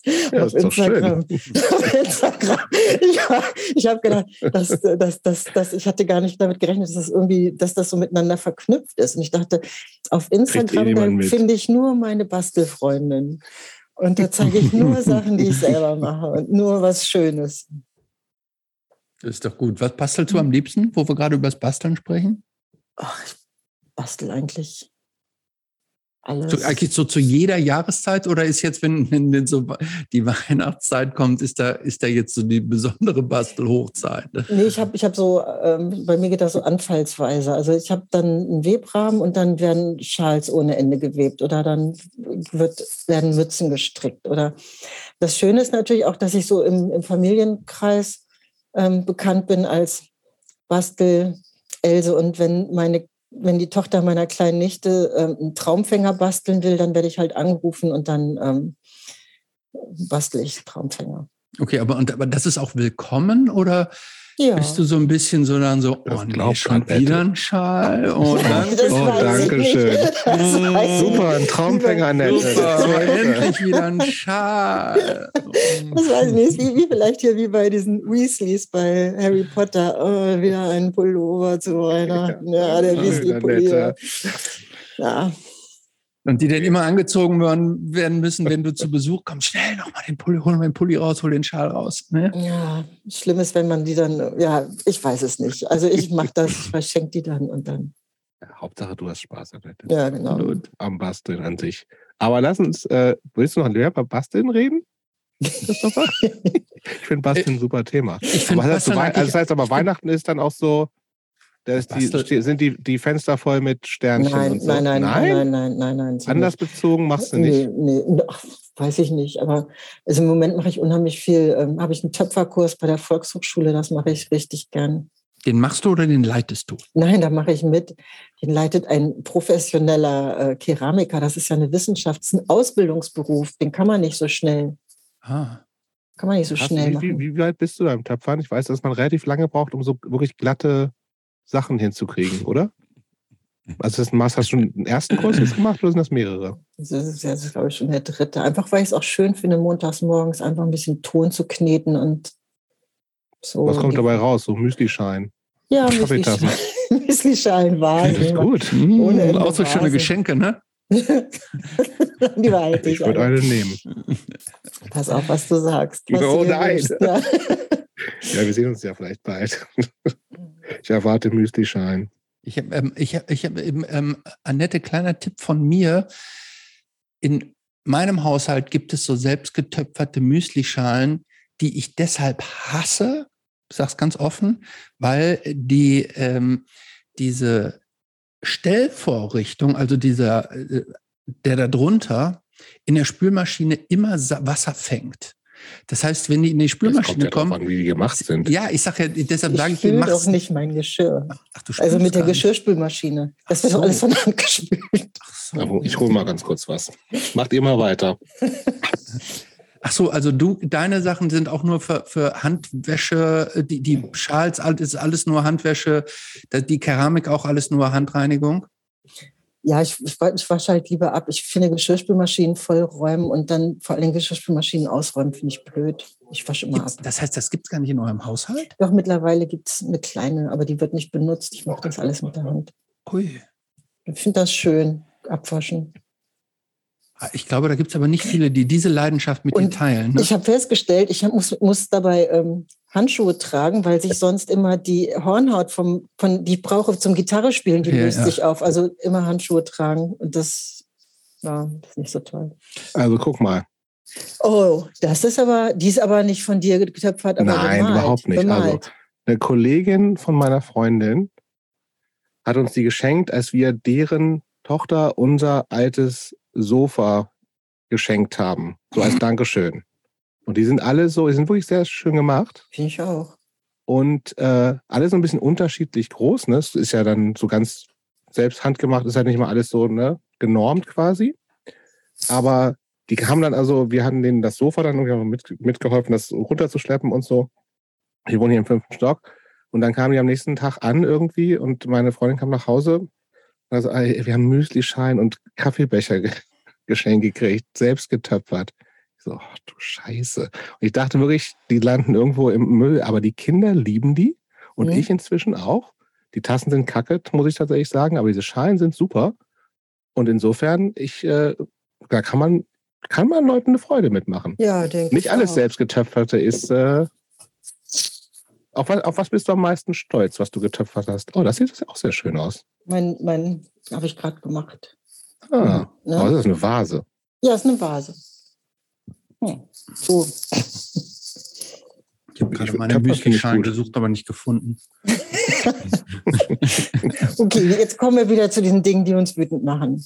Ja, wollte ich gerade sagen. Ich wollte einen Sprung. Wir, was sind die Wut? Fünf, fünf fünf, mal, fünf Dinge, die dich wütend machen, Annette? Ich weiß nicht, ob mir fünf einfallen, aber ähm, wenn, wenn, Jetzt Audi, hm, wenn Audi 100 Millionen investiert, in, um in Formel 1 Rennsport einzusteigen, dann bin ich wütend. Weil ich denke, ey, das ist, das ist doch nicht mehr 2022 oder was wir gerade haben.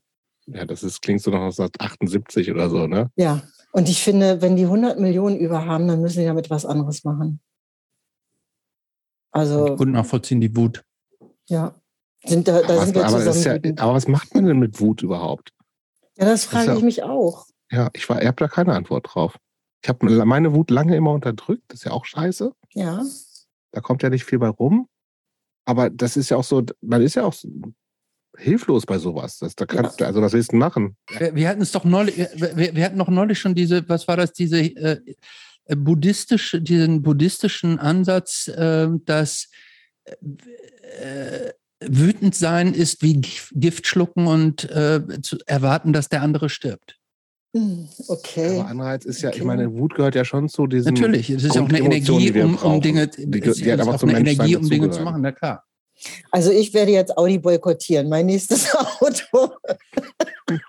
kommt nicht der dritte Audi in die Garage. Der dritte Audi kommt nicht in die Garage. Genau. Das, das, oder das ein, schon mal oder ein für Protestsong. Ja. Gegen Audi. Ja. Und alle anderen da oben. Ja. Die da oben machen Ja. eh nur Scheiße. Ja.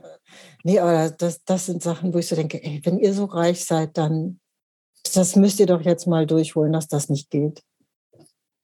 Wie bist du sonst so? Also, fühlst du dich noch als Aktivistin irgendwie? Nee, leider nicht. Also da Möcht- fehlt mir einfach. aber gerne. Ja, ja, ja. Was, was, Schöne- was hindert dich? Dass ich nicht die richtige, ähm, die richtigen Leute dafür habe. Also so die richtige Crew. Mhm. Aber kannst du ja noch finden, ne? Kann ich noch finden. Ja. Und dann versuche ich, wenn ich, da ich nicht Aktivistin sein kann, versuche ich halt an anderer Stelle Gutes zu tun. Und da ich ja Sängerin bin, singe ich mit an Demenz erkrankten Menschen. Oh. oh, das ist auch schön. Das ist auch schön. Das ist richtig schön. Also so regelmäßig, ehrenamtlich. Genau. Da gehe ich dann hin, habe ich Ukulele gelernt und singe mit denen. Und dann, die sind ganz jung, die sind zwischen 50 und 65. Ach du Scheiße, das, Ja. so früh kann das anfangen? Und dann musste ich erstmal irgendwie so ein Programm mir drauf schaffen, was, worauf die so anspringen. Was ist denn das dann so? Ah, oh, Champs-Élysées. Bada, bada, bada. Von wem ist müssen das halt überhaupt? Sachen sein. Äh, Jo- Ist das? das Gilbert, ist das Gilbert Bécaud? Nee, Joe Dassin, glaube ich. Ich weiß es nicht. Jedenfalls, das müssen so Sachen sein, wo die ganz, wo die einfach einsteigen können und so mitschnipsen und was so, was ganz oft hintereinander wegkommt, so dass die, und das, das ist total schön. Wie oft machst du das? Einmal die Woche. Ist das nicht auch Moment. belastend? Nein, dafür Nee? sind die viel, nee, die sind total süß. Also, ähm, Aber man ist ja konfrontiert mit Leuten, denen es offensichtlich sehr, sehr schlecht geht und die ja, vielleicht auch nicht mehr so. Ist das eigentlich. Ist das, ist das tödlich? Weiß ich gar nicht. nee. Nee, ne? Also man das sehr lange sehr lange, Demenz, kannst du sehr ne? lange mitleben. Ja, dein, das Gehirn baut sich halt ab, aber die die Organe machen ja noch eine Weile weiter. Okay. Ähm, was machst du Schön. sonst eigentlich so den ganzen Tag? Wie sieht Was ein- denn? ein- ein- Wütend Was sein. denn? Totaler, wie, wie, wie sieht ein Alltag bei dir aus? Morgens aufstehen und wütend sein. Morgens aufstehen, wütend sein. Und dann, ja, ich, ich übe viel Gitarre, Mhm. weil ich ja irgendwie auch besser werden will. Und dann ähm, übe ich Ukulele und suche Lieder raus, die ich mit denen singen kann. Dann, Mhm. dann gehe ich töpfern, dann haben wir Probe. So. Du, du bist Rentnerin tatsächlich, ne? Oder? Ja. Ja, ich bin in einer passiven Altersteilzeit. Das ist viel Was- geiler als. So heißt das offiziell, oder was? Ja. Ist das, was man allgemein unter Frührente kennt? Das weiß ich nicht. Also es ist so, ich habe ähm, drei Jahre auf einen Teil meines Gehaltes verzichtet und darum bin ich Mhm. jetzt noch drei Jahre angestellt und kriege halt- weiter Gehalt. Aha, also okay. ich bin angestellt. Ah, okay. Mhm. Aber, Aber ohne, ohne Pläne dann wieder zu arbeiten, sondern bist, Ich- dann bist du richtig in Rente danach. Das, das weiß ich nicht. Eigentlich hoffe ich, dass sich irgendwas entwickelt, ähm, was ich dann machen kann. Wenn Aber langweilig ist dir nicht. Nö. Ich wollte gerade fragen, ist das befreiend? Also wenn du gerade sagst, du hast vorher auf einen Teil deines Gehalts verzichtet, um dir früher diese Freiräume zu schaffen, war beziehungsweise ist das befreiend, denn in so einem Status zu sein, nicht mehr arbeiten zu müssen und äh, viel Zeit zu haben und trotzdem finanziell über die Runden zu kommen? Es ist ähm, totaler Luxus. Es ist richtig toll. Also es ist natürlich auch, dass ich dann denke, hm, jetzt muss ich aber auch was, muss ich aber auch was liefern in der freien Zeit, die ich habe. Ich habe mir immer freie Zeit gewünscht. Ich hatte immer das Gefühl, ich komme nie zu den Sachen, die ich wirklich machen will. Mhm. Und jetzt habe ich so setze ich mich selber sehr unter Druck irgendwie, weil ich immer denke, oh, du musst jetzt, jetzt aber auch, aber jetzt auch. muss aber auch, jetzt musst du aber auch. Einen, Song schreiben, jetzt muss das aber auch klappen mit den scheiß Barré-Griffen und den Krempel da. Mhm. Barré-Griffe kann ich auch noch nicht. Ja, ich kann, also ich kann schon welche, aber noch nicht, noch nicht, noch nicht alles. Aber stecken noch andere kreative Dinge in dir, die vielleicht raus müssen? Also, dass du, äh, Bastelei ist ja im Grunde auch was, was Kreatives. Du machst Musik, schreibst Texte zu Musik. Steckt vielleicht noch so ein Roman oder sowas auch in dir oder ist, geht es dann nicht so weit? Äh, ich habe das mal probiert, tatsächlich einen zu schreiben, aber ähm, der ist nicht so gut geworden, dass der veröffentlicht wurde. Und ähm, Holuskay macht ja jetzt ein Buch zusammen mit Klaus Abelmann. Also so schlimm kann der Streit zwischen den beiden nicht gewesen sein, weil die mhm. machen das jetzt zusammen und über Punk in Hannover in den 80ern. Mhm. Und da ist dann auch ein Text von mir drin und auch ein Text von Annette Benjamin. Ja. Hm. Wenn ihr euch heute seht, du und Annette Benjamin, seid, ist das so voll groovy oder ist da immer noch so ein bisschen so, so dieser alte, äh, ich weiß gar nicht, wie Konkurrenz nicht, aber so ein bisschen so dieses. War schon so ein bisschen. Nee, jetzt ist super. Also ich, ich habe wir hab die jetzt ja auch wieder. Ähm, also die ist ja auch bei unserem ersten Auftritt ist sie ja mit auf der Bühne gewesen und wir haben zusammen Rock'n'Roll Freitag gesungen. Also cool. Das war richtig, richtig toll. Haben wir und es ist wirklich schön und ich freue mich, wenn ich sie sehe und ich hoffe, ich sehe sie noch ganz oft und was natürlich mega wäre, ist, wenn sich da irgendwas entwickeln würde, dass wir auch was zusammen machen. Also vielleicht mal also sie hat einen tollen Text geschrieben, ähm, eine Fortsetzung von Junker Putschbad Altersheime, wenn man halt alt ist. Meinte, ah, vielleicht hast du ja, vielleicht kann man da irgendwas draus entwickeln und hm, mal gucken. Annette ist ja auch ähm, sehr aktiv mit anderen MusikerInnen, ja. so zum Beispiel, die macht ja auch hier was mit Drangsal und ich glaube ja. mit Jan Müller zusammen und so. Ähm, die, äh, die erlebt ja auch so einen zweiten musikalischen Frühling, hat man so das Gefühl. Ja. Ne? Ja, ich glaube, das sind eigentlich, glaube ich, sind auch viele, die jetzt wieder Bock haben. Ich war ja jetzt in Hannover mit Vivian Goldman mhm. Mhm. bei der Lesung mhm. und ähm, die ist 70 und hat jetzt eine CD draußen mhm. neu aufgenommen, neue Stücke. Also ähm, das ist noch alles möglich. Ist alles möglich. Ähm, bist du jemand, der gerne kocht? Nee. Gar nicht? Nein. Nee finde ich totöde.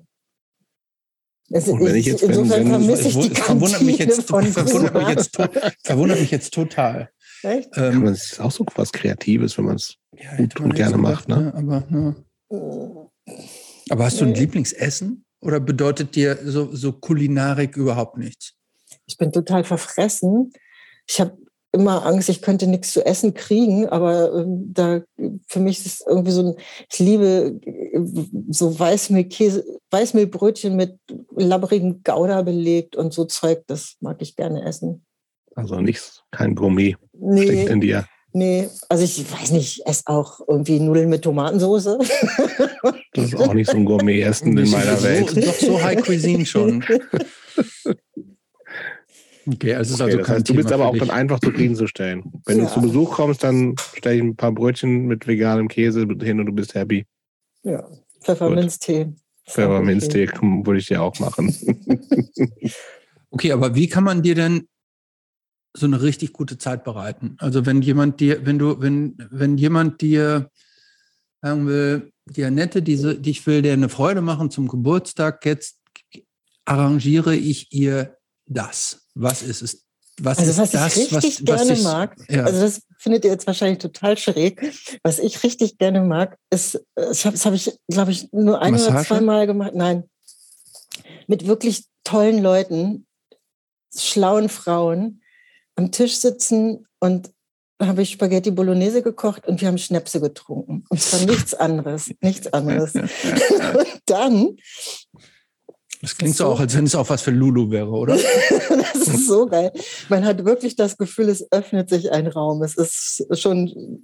Ab dem 20. Schnaps oder was? Ja, ja, genau. Also ich hatte, ich hatte, ich hatte so ganz, ganz tollen Schnaps aus Tirol mitgebracht und dann hab, hatte ich so, so kleine, fast so fingerhutgroße Gläser und ähm, habe gesagt, ja, müssen wir so vorsichtig machen, nur so verkosten. Die Gläser wurden dann immer größer. Das ist ja sonst.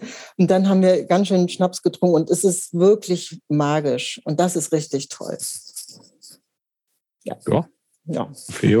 Und äh, am nächsten Tag geht es einem auch gut. Also es ist Aber nicht so wirklich? Hat, ja, es geht einem gut. Wenn man richtig schön Schnaps hat, dann also nicht so den Billigkorn von der Tanke, sondern also Sag mal, so das, was der Jobs hm? immer trinkt. Du hast jetzt vorhin schon ja auch explizit gesagt, ne, dass dieses Gemeinschaftsding dir eigentlich so ein bisschen fehlt. Ne? Mhm. Ist das, du lebst mit deinem Mann zusammen mhm. in einer Wohnung, tippe ich jetzt mhm. mal so, ne? Ähm, A, ist das was, was er auch, was ihm auch fehlt? Frage ich ihn gleich mal, wenn, er, okay. wenn wir fertig sind. Ich weiß es okay. nicht. Aber weil, äh, und ist das, weil es ja auch um dich natürlich heute geht, ist das was, wo du auch sagst, okay, da, das, da kann man ja auch Sachen machen, ne? Also Hausprojekte oder größere Wohnungen mit Leuten finden oder halt whatever. Also mehr, es klingt so ein bisschen wirklich so enger mit Leuten sein. Nicht, muss ja nicht unbedingt wohnmäßig sein, aber so eine größere Bezugsgruppe zu haben. So, was, was machst du gerade dafür? Außer Band. Und das ist ja vielleicht noch ein bisschen was anderes. Was ich dafür mache. Ja, ich ich habe da gerade keine Idee, wie ich das äh, wieder in mein Leben kriegen kann, weil das war ja bislang einfach so da. Mhm. Da habe ich ja gar nichts für getan. Also durch, wegen, weil Job irgendwie eine gute Gemeinschaft auch war ja, und so. Ja, das war einfach so. Eigentlich war es immer, habe ich das nie ähm, aktiv hergestellt, sondern es hat sich ergeben durch ein gemeinsames Thema. Mhm. Also auch. Ähm, also du brauchst dann schon auch so ein, so, so ein Inhalt, ne? Töpfern, so eine Töpfergruppe reicht wahrscheinlich nicht, oder? Nö. Nee, das ist ja irgendwie so zusammengewürfelt. Also das, da geht es halt ums Töpfern, aber da, da, findet ja keine Auseinandersetzung statt. Also wie, es ist ja auch nicht so, dass man jetzt dann ständig diskutiert in der Redaktion, aber man hat, aber es gab da schon einfach so, ja, es gab da wirklich, oder gibt es ja auch immer noch sehr, sehr schlaue Frauen und ja, also ich verstehe das schon. Also das ist einfach so ein, wo man nicht nur irgendwie was zusammen macht, wie so ein Fußballverein oder mhm. was weiß ich, so ein, so, ein, so ein Hobby halt teilt, sondern wo halt auch irgendwie ja, Gespräche stattfinden genau. so und ja. vielleicht irgendwie auch was, ja, so, so, so Gedanken ja nochmal anders angeregt ja. werden, als wenn du nur vor so einer Töpferscheibe sitzt. So. Also ich hab, Aber ich ist das für dich wichtig, dass das nur Frauen sind oder funktioniert das auch in gemischten Gruppen oder mit, äh, äh mit Männern? Oder ist das praktisch nicht, nur, mit, nur Frauen mit, Frauen schon eine besondere, dann ja. eine besondere, du hast von so einer Magie gesprochen. Ja. Das geht mit Frauen nur unter Frauen dann auch besser, als wenn noch Typen dabei sind. Ich finde, die machen auch interessantere Sachen. Also ich habe zum Beispiel war ein Wunsch von mir, einen Laden zu machen. Mhm.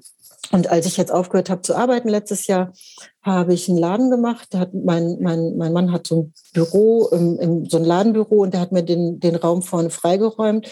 Und da habe ich einen Laden gemacht, zwei Monate. Den habe ich talentierte Freundinnen genannt und nur Sachen von meinen talentierten hm. Freundinnen verkauft, selbst gebasteltes. Aber das klingt total nett. Ja.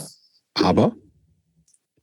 Nichts aber. Also das war schön. Aber da hat, sich nichts, da hat sich irgendwie nichts draus entwickelt. Und es ist ja auch so, dass das irgendwie auch nicht so viele Leute was gekauft haben. Okay. Obwohl es schöne Sachen waren, aber da eben auch wegen Corona, es kann, konnte halt immer nur eine Person in, in den Laden mhm. kommen und musste dann ihren Ausweis vorzeigen und ihren Impfnachweis und ja, dann anstrengend. das Hemd natürlich. Mhm. Und ähm, es hat die ganze Zeit geregnet. Aber dieses Jahr habe ich irgendwie gedacht, hm, erstmal habe ich selber nichts produziert. Ich kenne auch, also irgendwie hat sich nichts draus ergeben. Mhm. Darum habe ich es jetzt nicht nochmal gemacht. Aber letztes Jahr war das eine super Idee und ich habe da unheimlich viel ähm, Energie reingesteckt und in die Geschichte talentierte Freundin.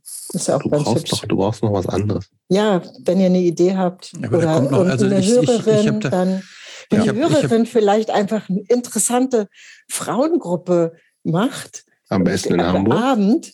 Ja, ich glaube mal, Oder eine, ich kann würdest, würdest du auch virtuell machen? Nee, man muss da schon sitzen und dann okay. trinken wir Schnäpse. Ja.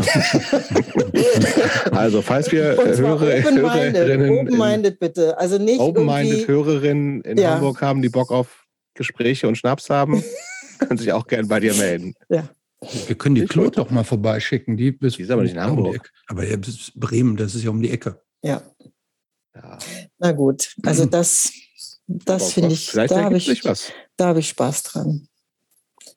Sind wir schon am Ende, Christoph? Ja, ich, glaub, ich glaube fast ja. ja. ja. Glaube ich auch. Ja. Stellst du die letzte Frage? Ja, mache ich. Ähm, Annette, was würde die 15-jährige Annette von der Annette 2022 denken? Ey, die würde denken, Wahnsinn, dass du tatsächlich älter als 25 geworden bist und es dir auch noch gut geht und du nicht in irgendeiner Gosse gelandet bist. Meine Vorstellung davon, wenn ich älter als 25 werde, war, dass ich diese, ich weiß nicht, ob es die wirklich gibt, diese einsame Frau, die vor der Musikbox, tan Musikbox tanzt mhm. und dann irgendein so Typen um den Hals hängt und sagt, bitte nimm mich mit nach Hause, ich bin so einsam. Das hast du von dir selber erwartet, tatsächlich? Ich habe gedacht, wenn ich älter werde als 25, dann werde ich so. Dass das, hm, dann wird Glück. das. Und da wollte ich nie hin. Ein Glück, dass, dass du das abwenden konntest, ne? Ja. Hm. Und dass, dass das nicht gekommen ist, dass es mir gut geht, dass ich irgendwie äh, mein Leben auf die Kette gekriegt habe, dass es meinen Kindern irgendwie gut geht. Das ähm, hätte ich nicht gedacht. Freue ich mich. Sehr schönes Wort. Danke, Vielen Dank für das Gespräch. Ja, ich fand es auch schön mit euch und ich hoffe, wir sehen uns in Berlin. Ganz sicher.